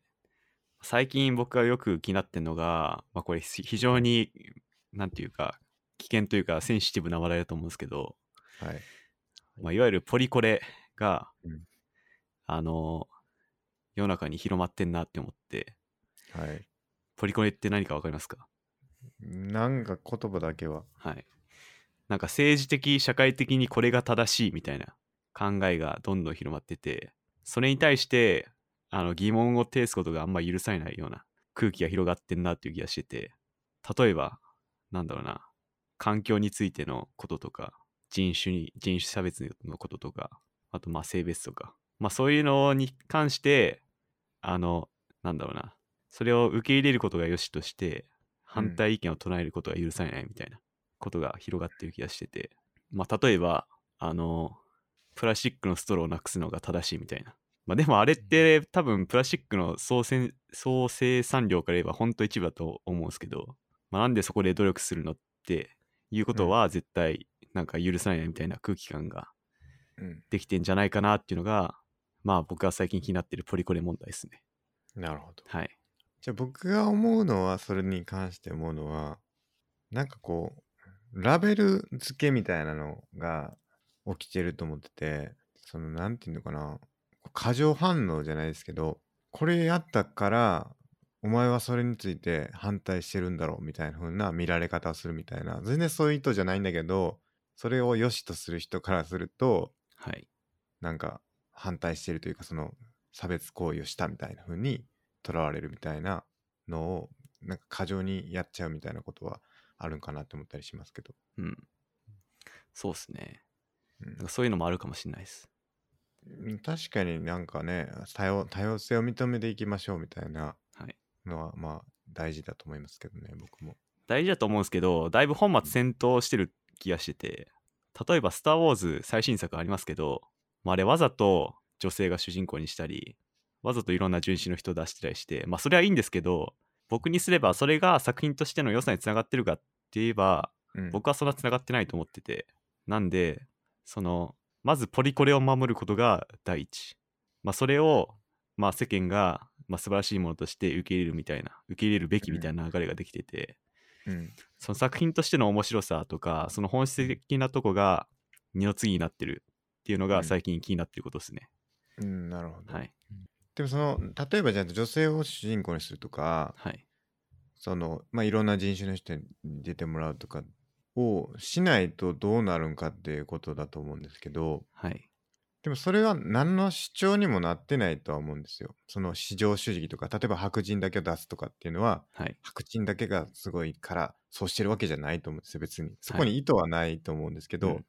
その意図を感じ取ってなんで出さないんだみたいなのがなんか変な感じは僕はしますけどね。うん、そういう差別意識はないにしろうん。もう実際に結果として出てないことがもうポリコレ違反だと思ううん言われるんだと思いますね。うんなあ。は。い。うん。なんで、うん。あそうなんのか、不思議な感じするけどな。はい。うん。なんかまさに、中世の暗黒時代とかで、あの、キリスト教の教義に反するものは、有無を言わさず退場みたいな。ガリレオ・ガリレイが、あの、地球が回ってて、太陽が中心っつったら、キリスト教でアウトみたいな。のと、なんか似たような空気があるんじゃないかなっていうのは僕は思ってますね。なるほはどいな。。そこでまあ、なんだろうな、心理とか学問的な、あの、建設的な議論が交わせることがうんもう許されてなくて、もう一う言言ったらもうアウトみたいな、っていう空気空気が出てるのが僕は相当まずいんじゃないかなと、最近考えていることですね。なるほど。どうですか、山本さん。うーん、僕は結構そこまでは、そこまでの空気はあんまり感じてなくて、うん。その、まあせっかくなんで、はその反対意見的な方向で 頑張りたいんですけど、いいですあね。の多分その意図をしてないからん何をしてもいいっていうのは間違ってると思うんですねまず。でな多るほど分そのまあじゃあ差別っていうものを考えた時に、うんそのほっとくと再生産されていくと思うんですよ。うんうん。ほっとくと再生産されていくっていうのはどういうことかというとその現状例えば裕福な人は白人が多いっていう状況があると。うんで貧しい人には黒人が多いっていうことが、まあ、統計的にあると。うん。うん。でそういう環境で育つと白人を見たらあお金持ちかもしんないなって無意識に思うようになるしなるほど。黒人を見たら無意識にあの貧しいかもしれないなって思うようになるはずなんですよ。でテレビとか映画ってそういうなんだろう普段会わない人を見る場所じゃないですか。うん。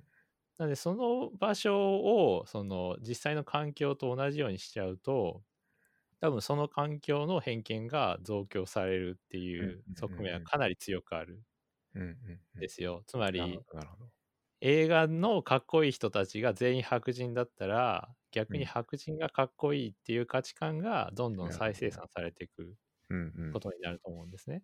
うんなんでそれその観点で言うんだったらある程度いろんな人種の人を出すとかうん例えば、えー、と戦うヒーローでも女性を出すうん肉体的な強さをを誇示した女性を出すとかヒロインにアジア系の女性を出すとかヒーローに黒人男性を出すとかっていうのは一定のその今意味があるだろうとは思いますね。なでじゃあそこと何が戦いになるのかっていうと多分馬場さんが言っているように、えっと、作品を面白くなくしてるんじゃないかっていうことですよね。そのなんか無理やり出してなんか違和感があったらそれはさすがにどうなのっていうのは確かにあると思うんですけど例えば「スター・ウォーズ」で言ったらそもそも地球上の話でもないわけじゃないですか。うんそしたらまあ何人が出ててもいいんじゃないのって僕は思っちゃうんですよね。うんまあでも演じてる人がねはい日本人っぽく見えるからそこらは問題ないじゃないですかあそこでなんかファンタジー感が薄れるみたいな。うん、だからこそその再生産が起きえるっていう話なのかなと思ったあそうですそうですそうです。うんうんなんでそこになんかその特定の人種が偏ってたらまあ良くないよねっていうのは、まあ、実際そうなんじゃないっていう感じだしうん作品が面白くするためにだったらやっていいっていうよりは面白くならないんだったらまあやっといた方がいいんじゃないのっていううんそういう多少いろんな人種を入れるとかいろんなマイノリティを入れるってやった方がまあ無難だっていうのはまあそりゃそうでしょうっていううん感じはします ね。うんま今子さんどうですかあ、大体その通りだと思うんですけど、にしてもつまらん。スター・ウォーズがってスター・ウォーズが、まあ、ちょっとこれファンの方には申し訳ないんですけ ど、ポリコレばっか追求して、ちょっとスター・ウォーズの世界観ぶち壊してるっていうか、無視してんじゃないかなっていう気がしてて、うんまあ特にエピソードなとか。それは「スター・ウォーズ」がつまらないことをついでに その、それを理由にしてるんじゃないですか。そうではなまい。あそれがなんか、まあ監督のインタビューとか見ると見てみると、そのポリコレ的なことばっか喋ってて、あーはいそうなんですね。まずは女性を主人公にしてみたいな。うんまあそれいいんだけど、いいんですけど、うんにしてもちょっと、今までの世界観ぶち壊しじゃないのみたいな。うんなんで追い求めてる点がちょっと違うんじゃないかなっていう気はしてますね。うんなるほはい。まあ監督もコロコロ変わってますからね。ですね。今の監督って誰でしたっけえー、JJ エイブラムス。 AJ 部なるほどなるほどでもそのなんかわかんないですけど、はいその孫さんが面白いって思うのもなんていうんですかその価値観に引っ張られてるみたいなとこあるんですかね、価値その観とは今までの価値観その要するに、はい。ささっき山和さんが言ってたまあこの人はこうだよねっていうのが多分形成されてきてるじゃないですか多分おそらく無意識のうちにでもでそれに沿ったものじゃないと違和感を感じるっていうのが逆に言うとその今後の時代を作っていく時には大事なその再生産を起こさないためのあの違和感なのかなって思っててだからそれがあるから孫さんにはすごいなんかちょっと違和感に感じてそれが面白くなくなるあっていうこーとになってるのかなって思ったんですけど。まあそういう点というよりは、なんかうん今までの設定とかをあんま引き継いでないなっていう気がしてて、例例えば見ました、すけさん。僕はどこまで見たっけラストジェダイまで見た気がするけど。なんか本来は、ジェダイってすごい小さい頃から修行しなきゃダメっていう話だったと思うんですけど、はい。いきなり7で一般人が目覚め始めたりとか、 そうなんはい。そうですよね。はいはいはい。そうですよね。なんか、はその どどこまでネタバレを言っていい のかその本編のまあ、 その456123はいいですかね。ええいいっすねいいんじゃないですよか。 4 5 6 1から6までで言うとややっぱり血筋っていうのがあしある種あったわけですよねその,、うーんそのフォースの力が強い血筋があるみたいなはい話があって、うんでだからその血筋があるからなんか訓練しなくてもすごい強かった人が何人かいるわけですよね。ううん多うんん、分なるほど、なるほど。うんうんで多分7での主人公は多分これ8、9とかでなんかやりそうなんですけど、あ8、8でやったのかなで今回9ですよね出たのですか多分。は、多分そういう血筋関係ないよっていうのが、確か8で出たんですよね。うーん、僕も見たはずだけど覚えてないな。本当にたまたま普通の人がすごいフォースの力をなんかたまたま持ってたみたいなうーん。話ではあるんですよ。はいはい。しかもあの、アナキンも、あの、エピソード1で、あれほはどいは小さい子供なのに、ちょっと遅いかもな、どうしようみたいなこと言ってたのに、はいはいはいはいい。や、今から修行するのは、みたいなこと言ってたの あっに、たあったあった。たのわ かにりまし、あの、大人の女性がいきなりフォースに目覚めて、あんな強くなるってどうなのみた いな。まあ主人公にそういう、女性なのは別にいいんだけど、まあ、にしても世界観の話の流れが無視してないみたいな。あーはい修行が遅すぎる。 むしろしてないですかね、修行。なんかそういうとこはちょっと気になっちゃって、なるほど。まあ、その割にあのポリコリ的な発言を、まあ、うん監督がよく言うから、えなんかでもそれが仮にじゃあ、白白人のはい、そのど真ん中の人やったとしたら、はい、どうなんですか同じじゃないですかそれ結局。もう同じですねうん。じゃあ、それはポリコレが原因ではないんじゃないですか。でもなんだろう違うとこにフォーカスしすぎなんじゃないかなっていう気がしますなんか CPU をのリソースをちょっとそっちに先行きすぎたってことですか、 そうですねまあそれでも、マコスさんの想像 ではあるんじゃないですか。うんうんまあかもしれないですけど多分本来ならもっと小さい子供から 修行するみたいな流れが正しいと思うんですけど、はいはい。はい監まあ督の力量分今からそれはい、まああとそうだディズニーで面白い話ありましたはい。あの、はいガーディアンズ・オブ・ギャラクシーのあの監督、しはいあの、ジェームス・ガンっていう監督がいて、過去になんかちょっと差別的な投稿をしてたみたいなことが話題になって、うん。もうそれで、ああの、監督から降ろされたっていう事件があって、なるほど、なるほど。なんか過去の発言をこう、ひ掘り起こして、まあ、ちょっとそういう差別的な発言したからもうアウトみたいな、ディズニーがそういう対応してて、うん。まさにこれポリ、ポリコレで、あの、なんだろう、審査してるっていうか、ポリコレ違反みたいな、いい例だと思うんですけど、うんなんかそういうのは僕は良くないなと思ってますね。ね過去に何をやったかではい。判断するのは良くないんじゃないかってことですか。で、1回でも発言したらもう即アウトみたいな、そういう雰囲気が漂ってるってことですね。なるほど。はい。うん難しいな。はい。エンタ、エンタメの世界とね。はい。ちょっとなんかまずそれを追求しすぎじゃないかなっていうのが、あの、僕は気になってるところ。まあ面白きゃいいんですけど、うん。まあ、そこが本末転倒になってる気がするっていうのが、だいぶ気になってますね。なるほはい。ど。そこにリソースがめちゃくちゃ割かれてるってことですよね。はい。おそらく。はい。まあでもそれはなんか過渡期だからっていうのがあるかもしれないですよね。なんか一瞬そっちに振り切るというか、その、はいそうしないと結局なんか帰れないっていうことですよね。あのイメージを。うんイメージを。うん。そこまでしないと。うん。今までのその歴史の中になかったんですかね、そういうタイミングって。と言いますと。いや例えばだから奴隷制とかが当たり前だった時代があってそこからなくなったとかってあるじゃないですかその時もなんかそういうなんていうのかなやりすぎじゃねみたいな話とかがうんあったのかなって思ったりするんですけど、 うーん。どうですかね。わかんないな わかんないですね これこればっかりはうんまあそれこそでもね今のうん昔のドラマとかはねはい。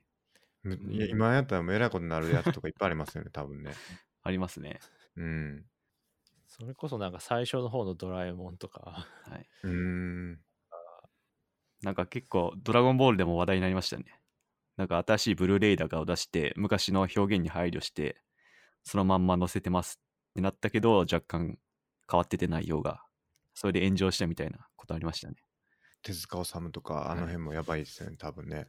まあ、それをうん今のポリコレフィルターで、何でもかんでもこれ出さない出さないってなってくのはどうなのっていうのは、それもまあ、ポリコレ問題の一つですよね。うん。はい。今出したら炎上するやつとかいっぱいありますよね、絶対ね。もうありますね、たくさん。うん。なんかありませんでしたっけそういう話。もう山ほどありますよ。あのーバラエティとかはね、やばいですよね、はい。多分。まあ、ちょっと昔の結構過激ですからね。うん。ダウンタウンとかね。はい。まあ、あと、ワンピースのアニメは、アメリカだとサンジは飴を加えてるとかね。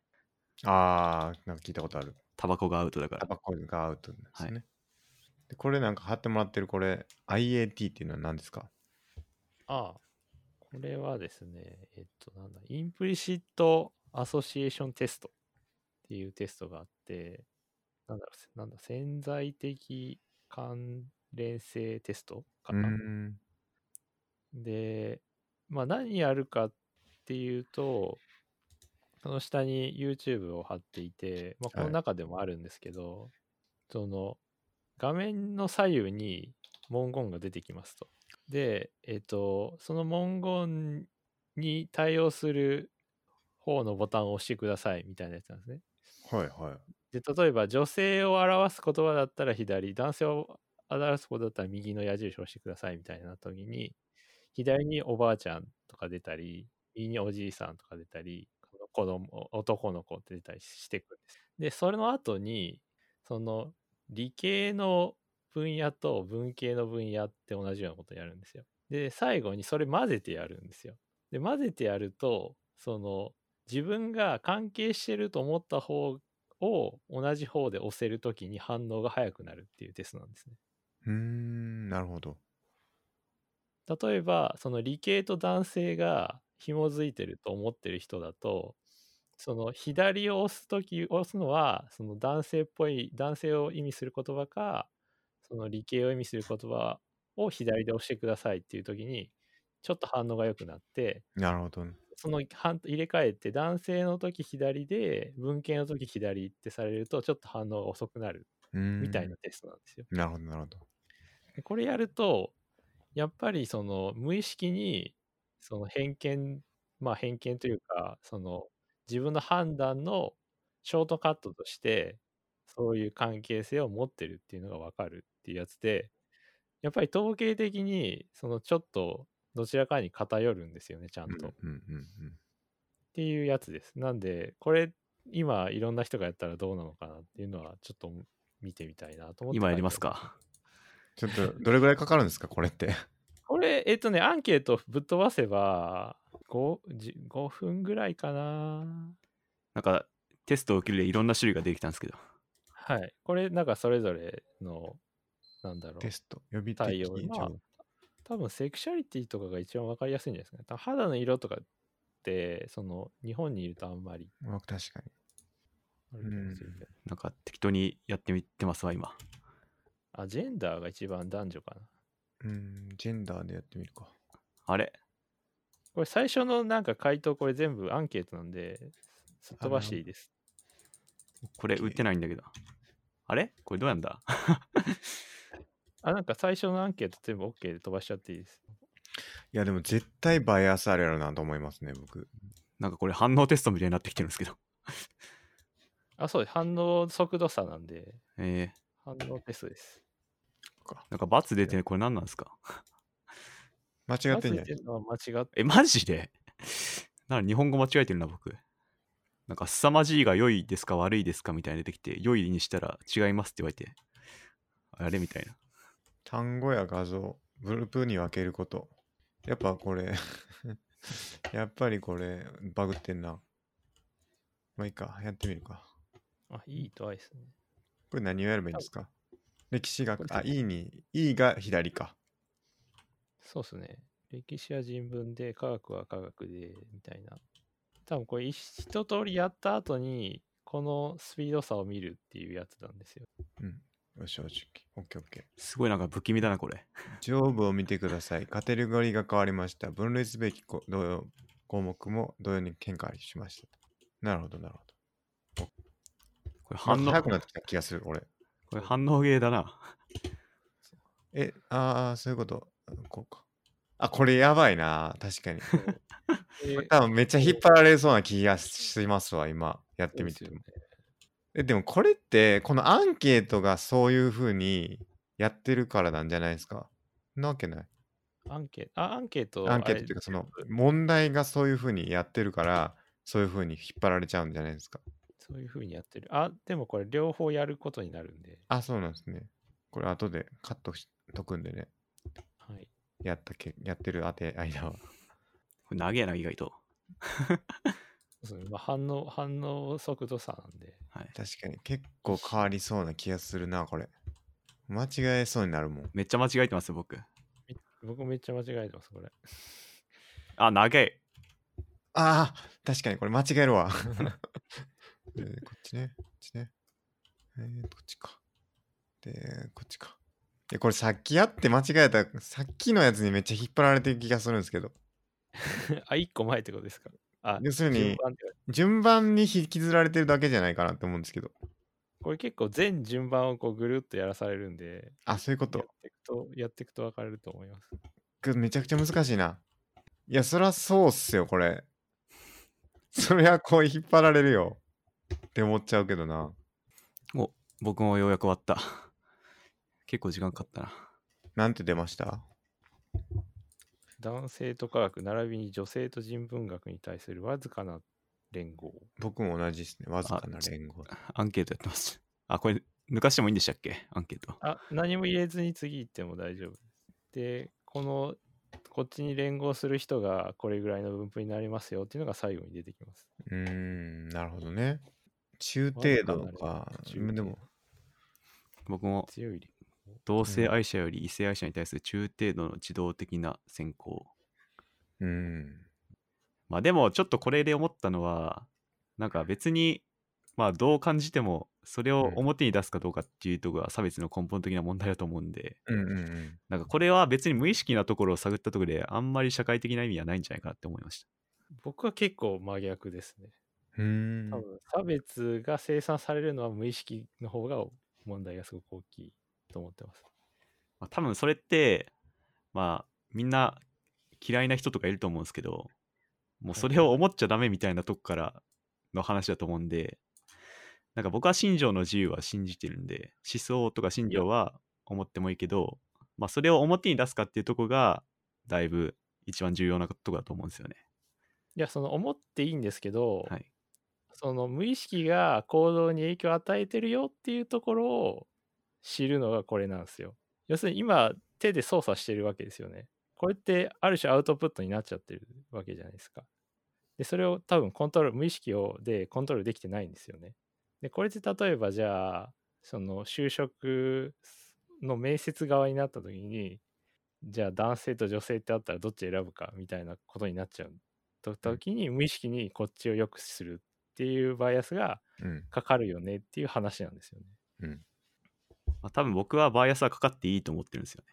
ほうほ何かが好き何かが嫌いそれはあってもいいっていうかみんな何に関してもあると思うんでそっからなくしていこうっていうのはだいぶ難しいっていうかもう好き嫌いの制御に入ると思うんで、まうあ、んそこをどうまあ一旦落ち着いて外に対してどう出していくかっていうまあ思考のフィルターみたいなとこをかけるべきじゃないかなと僕は思いますね。うん。だからその思考のフィルターっていうのができないんじゃないかっていうのがこの実験ってことですよね。そうです、そうです。はいその思考するより前に行動になってるよねっていうのが普通なんですよね。うんで、そういった多分思考のフィルターをかけようとしても自分で気づかないのでうん。やりようがないうん。ので、なんかもうちょっと外部的な力でやんないと、多分差は埋まっていかないよねっていう調査ですね、これは。、うんまあ、それはそれとして確かに真本さんの言うようなそのバイアスがかからないっていうのがじゃあ正しいのかっていうとそれはなんかわからないなって思ったりしますね。はい。多分僕山登りやったら全部山登り悪い悪い方の印象になりますよ。それってがことですよね。山登りポリコレで、うんまあ もう例えばねはいはい。人々ははいみんな山に登らなければいけないみたいな世界が。はい。そうなってくると、まあそれは違うんじゃないのっていう、だから主人公が山登り出すってことですよね。そうですね。スター・ウォーズで。はい。なんで山登らせてないんだってことになるってことですよね。っていうのがいっぱい増えてきたらもうなんか確かに物語の8割ぐらいがなんかこうあー山登り出した水泳しで始めたはい。温泉行ってるうんみたいになるんじゃないかってことを恐れてるってことですか、まあこれって、フーコーの制権力の話なんですよね。人間っていうのはこうあるべきっていうのを、まあ、一番力のある政府なりとか国とかが定めてそれに強制しようとしてるっていう話であってまさに今ポリコレ的に性差別はいけませんとか人種差別はいけませんっていうことで人間の思考とかあり方をだいぶ強制し始めてて、まあ、それは僕はあんまり良くない流れじゃないかなと思いますね。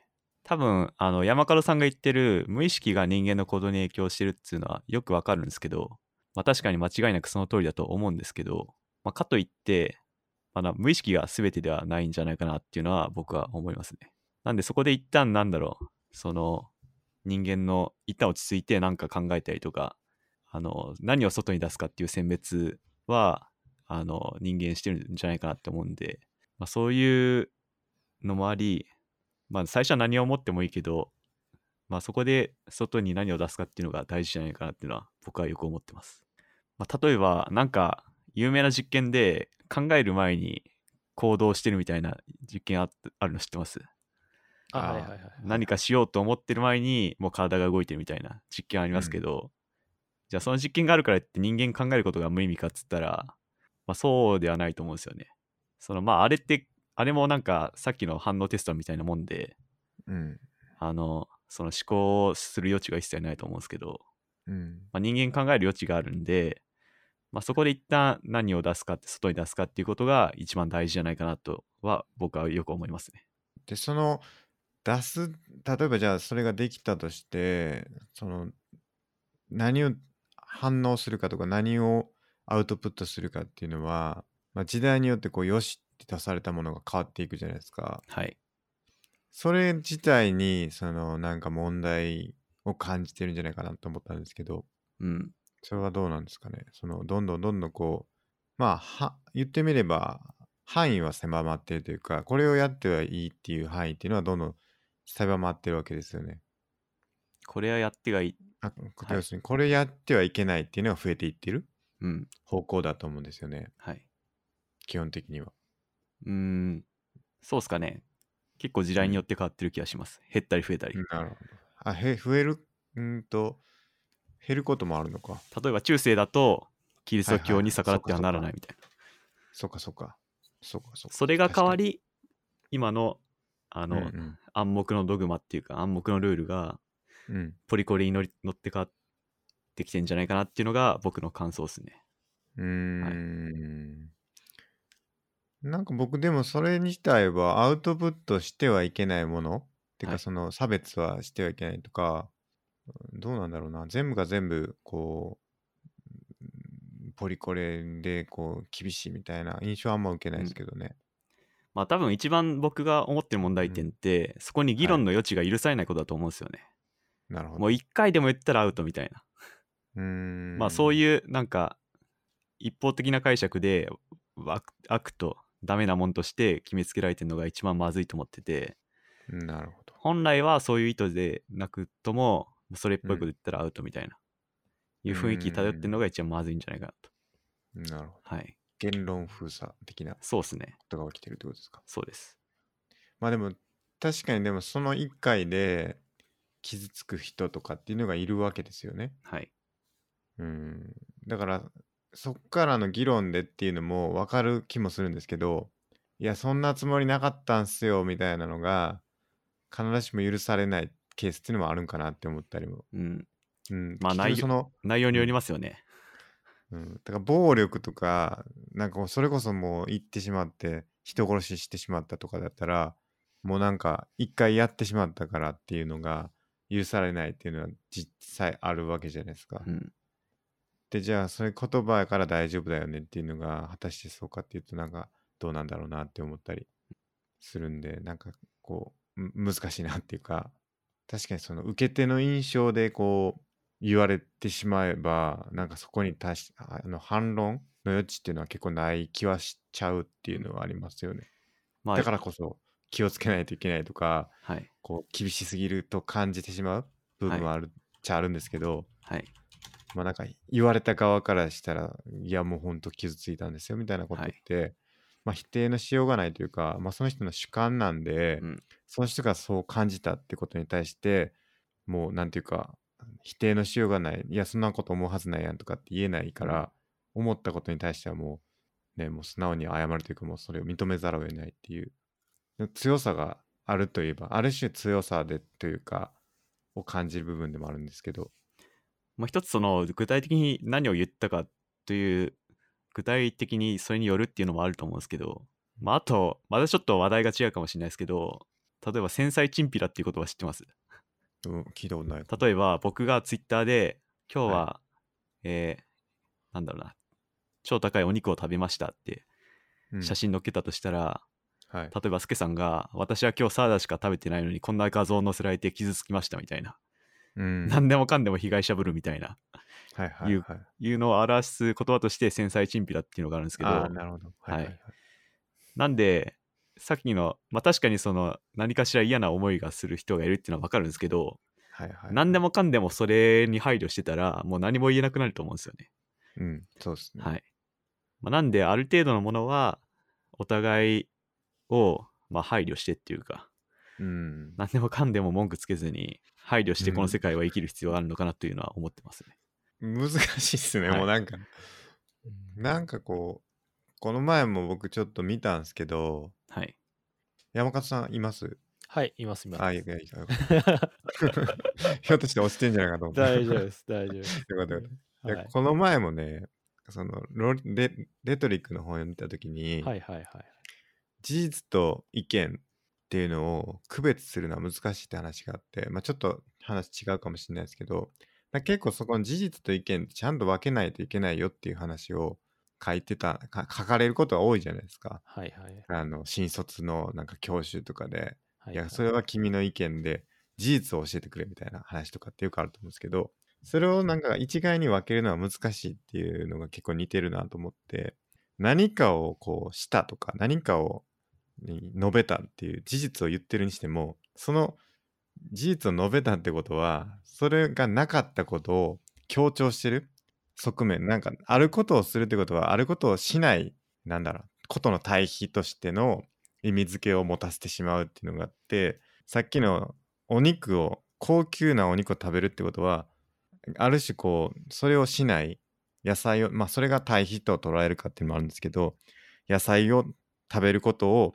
否定してないんだけどうんある人から否定されたというふうな意見を感じるみたいなはい単にじ事実としてお肉を食べてるだけなのになぜかそこの裏を汲み取ってなんかそこにはいや野菜は良くないみたいな意見を含められてると感じるみたいなことがあるからうんやっぱ事実と意見っていうのは区別するのが難しいっていうのはなんかそういうところからもあって結局その何かを述べると何かを述べなかったことに対する配慮ができてないよねって言われると本当に確かに孫さんの言うようにもう何言ってもあかんやんっていううん。ことになりますよね。そうっすね。まあ、その、そのお肉のツイートから、野菜派をバカにしてるとか、 人によってはまあそう、いや、読み止めるといえば読み取れるかもしれない。でも本人はもちろんそんな意図じゃないと思うんですよ。なんかそこで、あの、変な、なんだろう、憎しみの連鎖が起きて、この無意味な争いが起きるのは、僕は非常に無駄だと思いますね。まあそういうのがポリコレ界でもよくあるんじゃないかなと。うんうんうんうん、はいなるほ どどうですか山本さん。ポまあ僕は結構なんだろうポリコレが権力にまではまだなってないんじゃないかなと思っていてさっきのその風光の。はいはいはいだ誰かが決めたものではないなくて被害者側がちょっとずつ声を上げていってここまで大きくなったもののまだうん延長線上なのかなと思ってるので、なんかそれはまたその個別の話とはちょっと切り離した方がいいのかなとは思いますけどね。うんうん、その個別になんかむちゃくちゃやる人がいるっていうのはもちろんいるんだろうけどはいはい。それを全部に一括りにするのは多分違うとは思いますかうん、つまりだからそういう人は一部であって今のその流れとしてはそのなんかこう行き過ぎたものではないんじゃないかってことですよね。まあそうだと思ってますけどねまあ確かに程度で言えば、まあ中世の暗黒時代レベルじゃないと は思いますけど、その予兆を感じるっていうか僕は、うーん。有無を言わさずアウトにするみたいな予兆。多分、まあ今僕が思いついたことなんですけど、うん今後権力を握ってくるのって民衆だと思うんですよね。政府じゃなくて。なんかぼんやりした民衆、まあツイッターとかなんかインターネット上の人とか。うんそういういろんな人が権力を握るようになってきて、そういう人が、あの、政権力を規定するようになってくるんじゃないかなって今なんとなく思いついて、まあ、確かに国が、まあ、国もそういうものに影響されて正しい人間像みたいなのを提示してくるかもしれないですけどうんなんかそういう民衆がなんか政権力をお互い押し付け合ってまさにあのパノプティコンですね。あてかうん言ってたな、ベンサムが。なんか互いに民衆が民衆を個人が個人同士をポリコレに基づいて監視するみたいな感じになっていくのが予兆があるんじゃないかなっていう気はしますね。なるほはい。スケさんは感じま すか予兆。ど。いや、どうなんだろうな。結構だから、広いですよね、ポリコレって言っても。はい多分いまあろんな事象がありますもんね。そうですよねはい。うん。だからこう、全部一クリックリにしてはいけないのかもしれないですよね。うんそれにしても。なんかでもまあ、ここ声強いというか、そのちょっとか極端なというか、さっき言ったみたいな、肉食べてる人を見たら野菜派をバカにしてるっていうように受け取ってしまう人の声って、まあ目立ちやすいっすよね。なんかさっきのうん掛け算の問題もそうだと思いますけど、結局ちょっと変なことやると目立つからそこがなんか印象だってしまうっていうのにこうなんだろう引きずられちゃうみたいなのは結はいはい構僕の中で思ったりして、だその要はツイッターにいる人たちが結構多数派なんじゃないかと思っちゃう時があるんですけど、まあなものすごく僕のタイムラインに出てくる人たちってすごい特殊な人たちだけでもうなんか全体から考えるとすごい少ないのかなとも思ったりするから、でまあぜななんだろう全体像みたいなのはちょっと僕はあんまり見えてないなとは思っててで確かにタイムラインだけ見るとやばくないみたいな人たちばっかりやなって思ったりするんですよ。なんかまあそう。なんかこそういう人がこう、 いろんなところからリツイートされてくるみたいな。そうそうなんですまよ。あありますよね病人が身につきやすくなるなーって思ったりは結構してて、ツイッターっていうか、その、こ大丈夫かな、日本みたいな。日本っていうか、 大丈夫なのかな、このままでって思うことあるんですけど、それはなんかごく一部の人がそうやって目立って流れてきてるだけで、っていうのもあるんかなって、だからちょっとわかんないですけど、多分それはいわゆるポリコレというよりうん。ノイジーマイノリティっていう問題あ、です、そねう。そうそう、はいそうですそうです。で、そのポリコレ界隈でも、そのノイジーな意見あっーていうのあるはで結しょう構ね見え見え目立っちゃうというはいか、まあ、多分まだそんな社会的に大きな問題にはなってない、まあ、そのポリコレの影響っていうのはなってないかもしれないですけど、多分もう10年、20年したらなんか分かってくるかもしれないですね。うん。その時僕の意見が正しかったのか、そ れともまあ、それれを前に沈下してよかったのか。うん。はいじゃあ逆にワーストケースどうなると思いますマゴットさんとしては。10年社会あ20年あー社ポリコ会がポリコレがこのまま、まあ、マゴットさんの想定はいでいうところの悪くなり続けたとして、はい。どういう社会になると思いますなんかあーブラックミラー的な社会になると思うのとかまさにあの無意識レベルの検査をされて、さっきみたいな。あーそれで引っかかったらもうアウトみたいな。なんかなサイコパス的な、で、さらにツイートとかなんかちょっとでも怪しいことしたら即アウトみたいな、捕まりますみたいなうん、ことになってるかもしれないですね。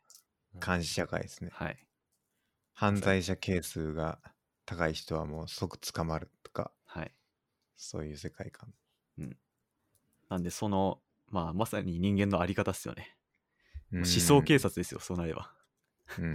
そういう思想を持ってる人はもう逮捕みたいな、うんいう社会になってる可能性が、まあ、ワーストケースかなっていうのは思いました。なんかでも結構そういう世界観って描かれてますよね。はい。警告してるのかわかんないですけど、その人たちは。はいはい。やっぱ危惧してる人たち、なんか1984とかでしたっけ ?1984 か、はいはい1984か。とかもそうですよね。はい。そうですあのね。うんんビッグブラザー、思想警察がいてはい。捕まるみたいなとか。。そううんうん、なんかそこで一番やっぱ何回も言ってますけど、重要なのは、なんか、有無を言わさずっていうのがポイントだと思うんですよね。うーんまあ、そこに反論の余地がないっていうのが一番危険なとこで、うんなんかそういういう雰囲気が出て、出始めてんじゃないかなっていう気はしてますね。うんでもまあうまあでも、有無を言わ、有無は言わさず、有無を言わさず、どうだろうな。まあ、本当にそれが、なんだろう、国家権力と結びついてはいないような気はしてるんで、まだ。うんその感覚、だから、それによってなんか刑事事件になったことはまだないと思ってるので、なんか本当にそういうことがあったらやべえなって思うかもしれないですけど、多分今んとこまだ、なんだろう、人と、人と人の間で起こってる気がしてるんで、まあそれは起こるかなっていうまあ、国家レベル、ルになったら相当やばいと思いますけど、はういんまあ、今なら企業とかがよくそういうものではいある意味取り締まったりとかしてると思うんで、まあ、例えばさっきのジェームス・ガンもそうですね。でもディあズのニー人もが結局はい署名で戻ったんですよね、監督そうですね、戻りました。だからそれはなんか反論できてるからよかったでいいんじゃないかな、まだ良かったです。でも確か最初はもういきなりいたでしたね。あうあんそうですね、確か。まあ、本来ならもっとさ先にいろいろ話すべきだったと思うんですけど、うん一発アウト感がちょいちょいで出てきてんじゃないかなっていう気がしてます。なるほど。はい。ここはちょっと注視していかないといけない ですね。 結論出しにくいな、こ俺。れは出しにくいですね これはうんなんかまあでもね、もちろんそのね、配慮しましょうっていうのは皆さんというかうん全員ね、あの、共通の意見だろうですからね。はいうん。そこは当然として、うんまああまりに行き過ぎてるっていうのは注視するしかないというかね、 僕らもちょっと国家に対して働きかけていかないといけないかなっていうことぐらいですかね。はい。あまりやりすぎるなよと。うん出しにやるとうん、ことです見てるぞと 見てるそそれもどうなのかって話ですけどそういう話でした ねそうですねちゃんとこうまあやっていきましょうってことですね人生の品質向上以外もうんしっかりねそういうところはコード・オブ・コンダクト作っていかないといけないかもしれないですねコード規範はい。っていうんでねまあ「スター・ウォーズ」見てないですけどねまだね、えちょっと見てから判断しますかねそうですね。僕、正直、エピソード7がつまんなくて、そこで途切れてるんで、あ8は見てないえ見てないですね8見てないです、僕。なんで逆に7のここがいいんだっていう意見があったら僕は聞きます。っていうかむしろ知りたいです。 おーはい7もう 僕うん僕のつまんないで止まってたらまあそれはそれでいけないと思うんで、はいはいはいスター・ウォーズファンのね、意見が聞きたいです。ちなみに山門さんは「スター・ウォーズ」ファンのファンなんですよね。そうですね あフ のァンのファン。 スター・ウォーズはそんなに好きでも嫌いでもないんですよ、正直。なんかまあ、ふーんって感じなんですけど、スター・ウォーズを語ってる人をちょっと見守るのがすごい楽しいっていう。マニアックやなぁやっぱなんかどういうことこうですかなんかみんな、それぞれすごい熱量がある方が多いんで、そのジャンルとして。その、断固3、4、ん ?4、5、6を好きな人と、その1、2、3を認めない人と、いや、認める人と、あと、ジャージャーを殺したい人とがこう、 一生戦ってるのを見守ってるのがすごい楽しいんで、まなたるこほどのなんかこうじゃあいろんな人種を入れたとか主人公は女性になったでこう、いろんな意見を言ってる人が増えるのは見て楽しいっていう いう「スター・ウォーズ」ファンのファンですね。だスタスター・ウォーズファンのおウォーズってことですか。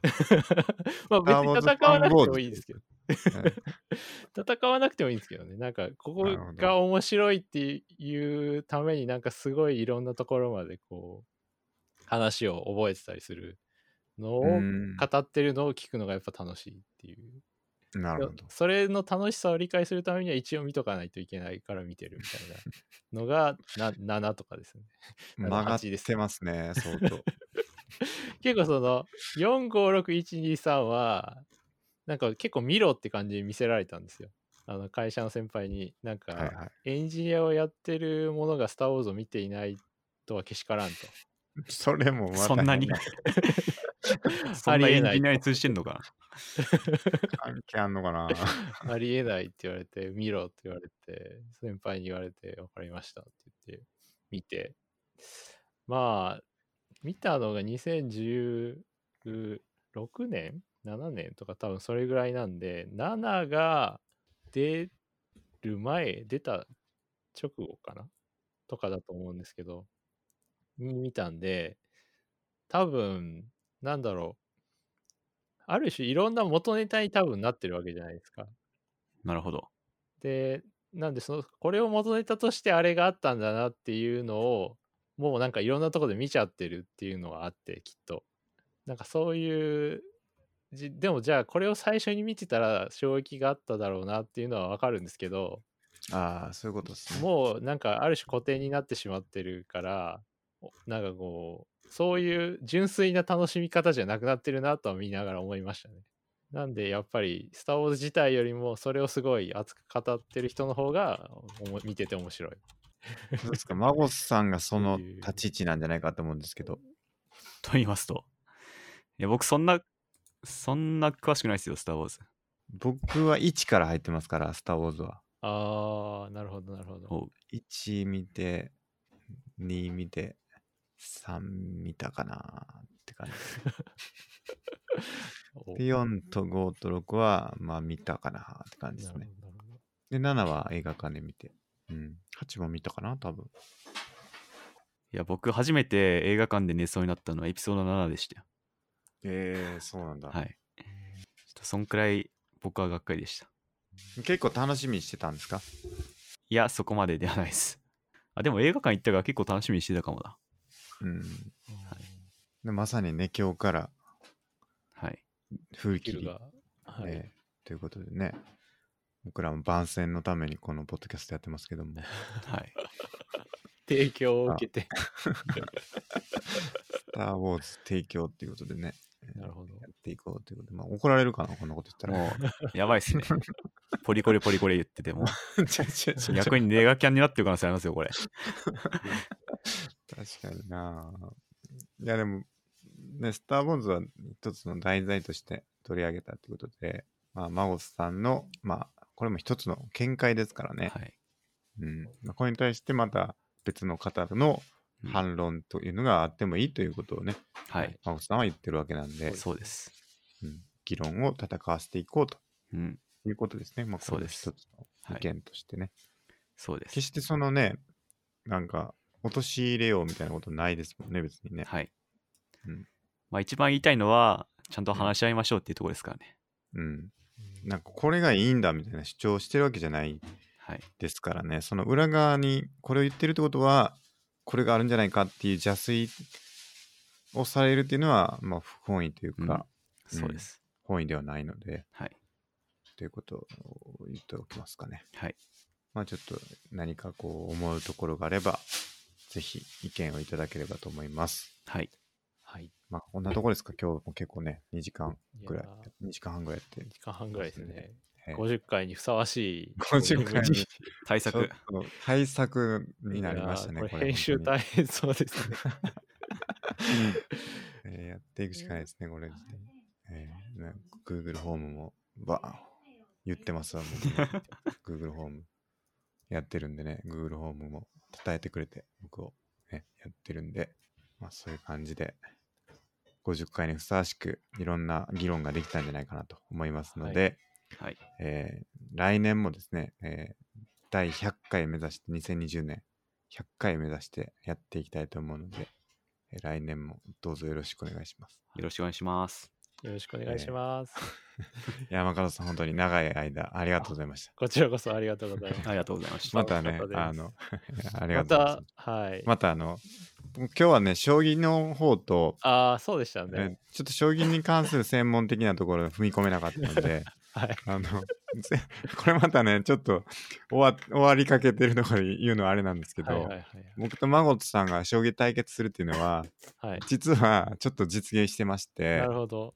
こちょっと軽くやったんですよね。僕が。はい。ぜひ見たいなって書いてたんですよね。えーそう。ちょっと軽くやろうっていうんでね、あの、ヤフーでやったんですよ。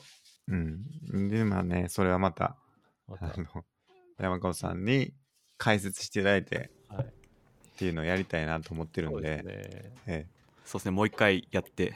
ーそうですね。なんか前回我々やった時、スケさんの時間切れで終 わって、消化不良だったんで、あ確あ、かなんになか、さい、なんかちょっと、ぐっとこないですよね。なんか、どうしてもね。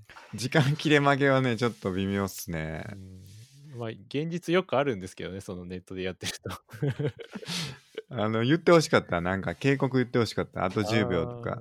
10秒みたいなやつ言ってほしかった。さすがあー。に、はい言ってくれなかったんるですとこもありますけどね。あやんりでそうないでですすね。はい。うん。まあね。しかも、結構僕、巻き返してたんですよ。序盤結構いかれてて、うんあの、もうダメって瞬間が何度もあった中を、巻き返したんですよね、結構ね、僕ね。そうっすね。うん、で、マゴスさんがちょっと危ない場面も多分あったはずなんですよ。うん。だからそういうのをね、あの、ま、解説してほしいんですよね。こここうしたら終わってんのにみたいな場面多分いっぱいあると思うんで、そういうのをやってほしいなってい思いや、ます。そういうの楽しいですよね。やっぱっていうんでね、それをちょっと楽しみましょうということで、来年も、あの、来年将棋もや って。ははいい。出てくるのは多分その将棋界確かかもにしれまなせ。ん。はい。なんかでも藤井聡太が聖火ランナーになったっていうの見たんですけど、えーどうですかあ、なってましたね。羽生さんもなってましたよ。あ、そうなんえ来年、え、そはうい。なんだ。 2020年の聖火ランナーの一人になってましたね。えー、そうなんだ。ひょっとしたらでも僕らも呼ばれるかもしれないです ね。ポッドキャスト会を代表して、なるほど。えかスもしれないケさんの地元で走る可能性ありますねー。走りますよ、僕。待ってますね。あの、誰に言ったらいいんですかこれは。オリンピック委員会の人に伝えたらいいんですかあのうん森さんが記者会見されてた気がしますけどね。なるほど。じゃあ森さん、そうぞ、あの、聞いてらっしゃると思うんで、僕らもね、いつでも走る準備はしてますので、はい。あの皇居ランで来ていただければ鍛えた足が。開けときます から、あの、聖火ランナーの日は開けとくんで、ぜひとも、あの、まあ、2人でもいいですしね、2人で走ってもいいですし、あの、そこは、まあ、3人でもいいですし、まあ何人でも用意するんで、こちらのメンバー は。あの、 ぜひ、声をかけていただければと思います。はい。ではですね、はい、長い間、えーありがとうございました。来年もどうぞよろしくお願いします。よろしくお願いします。よろしくお願いします。ありがとうございました。ありがとうございました。はい、ありがとうございました。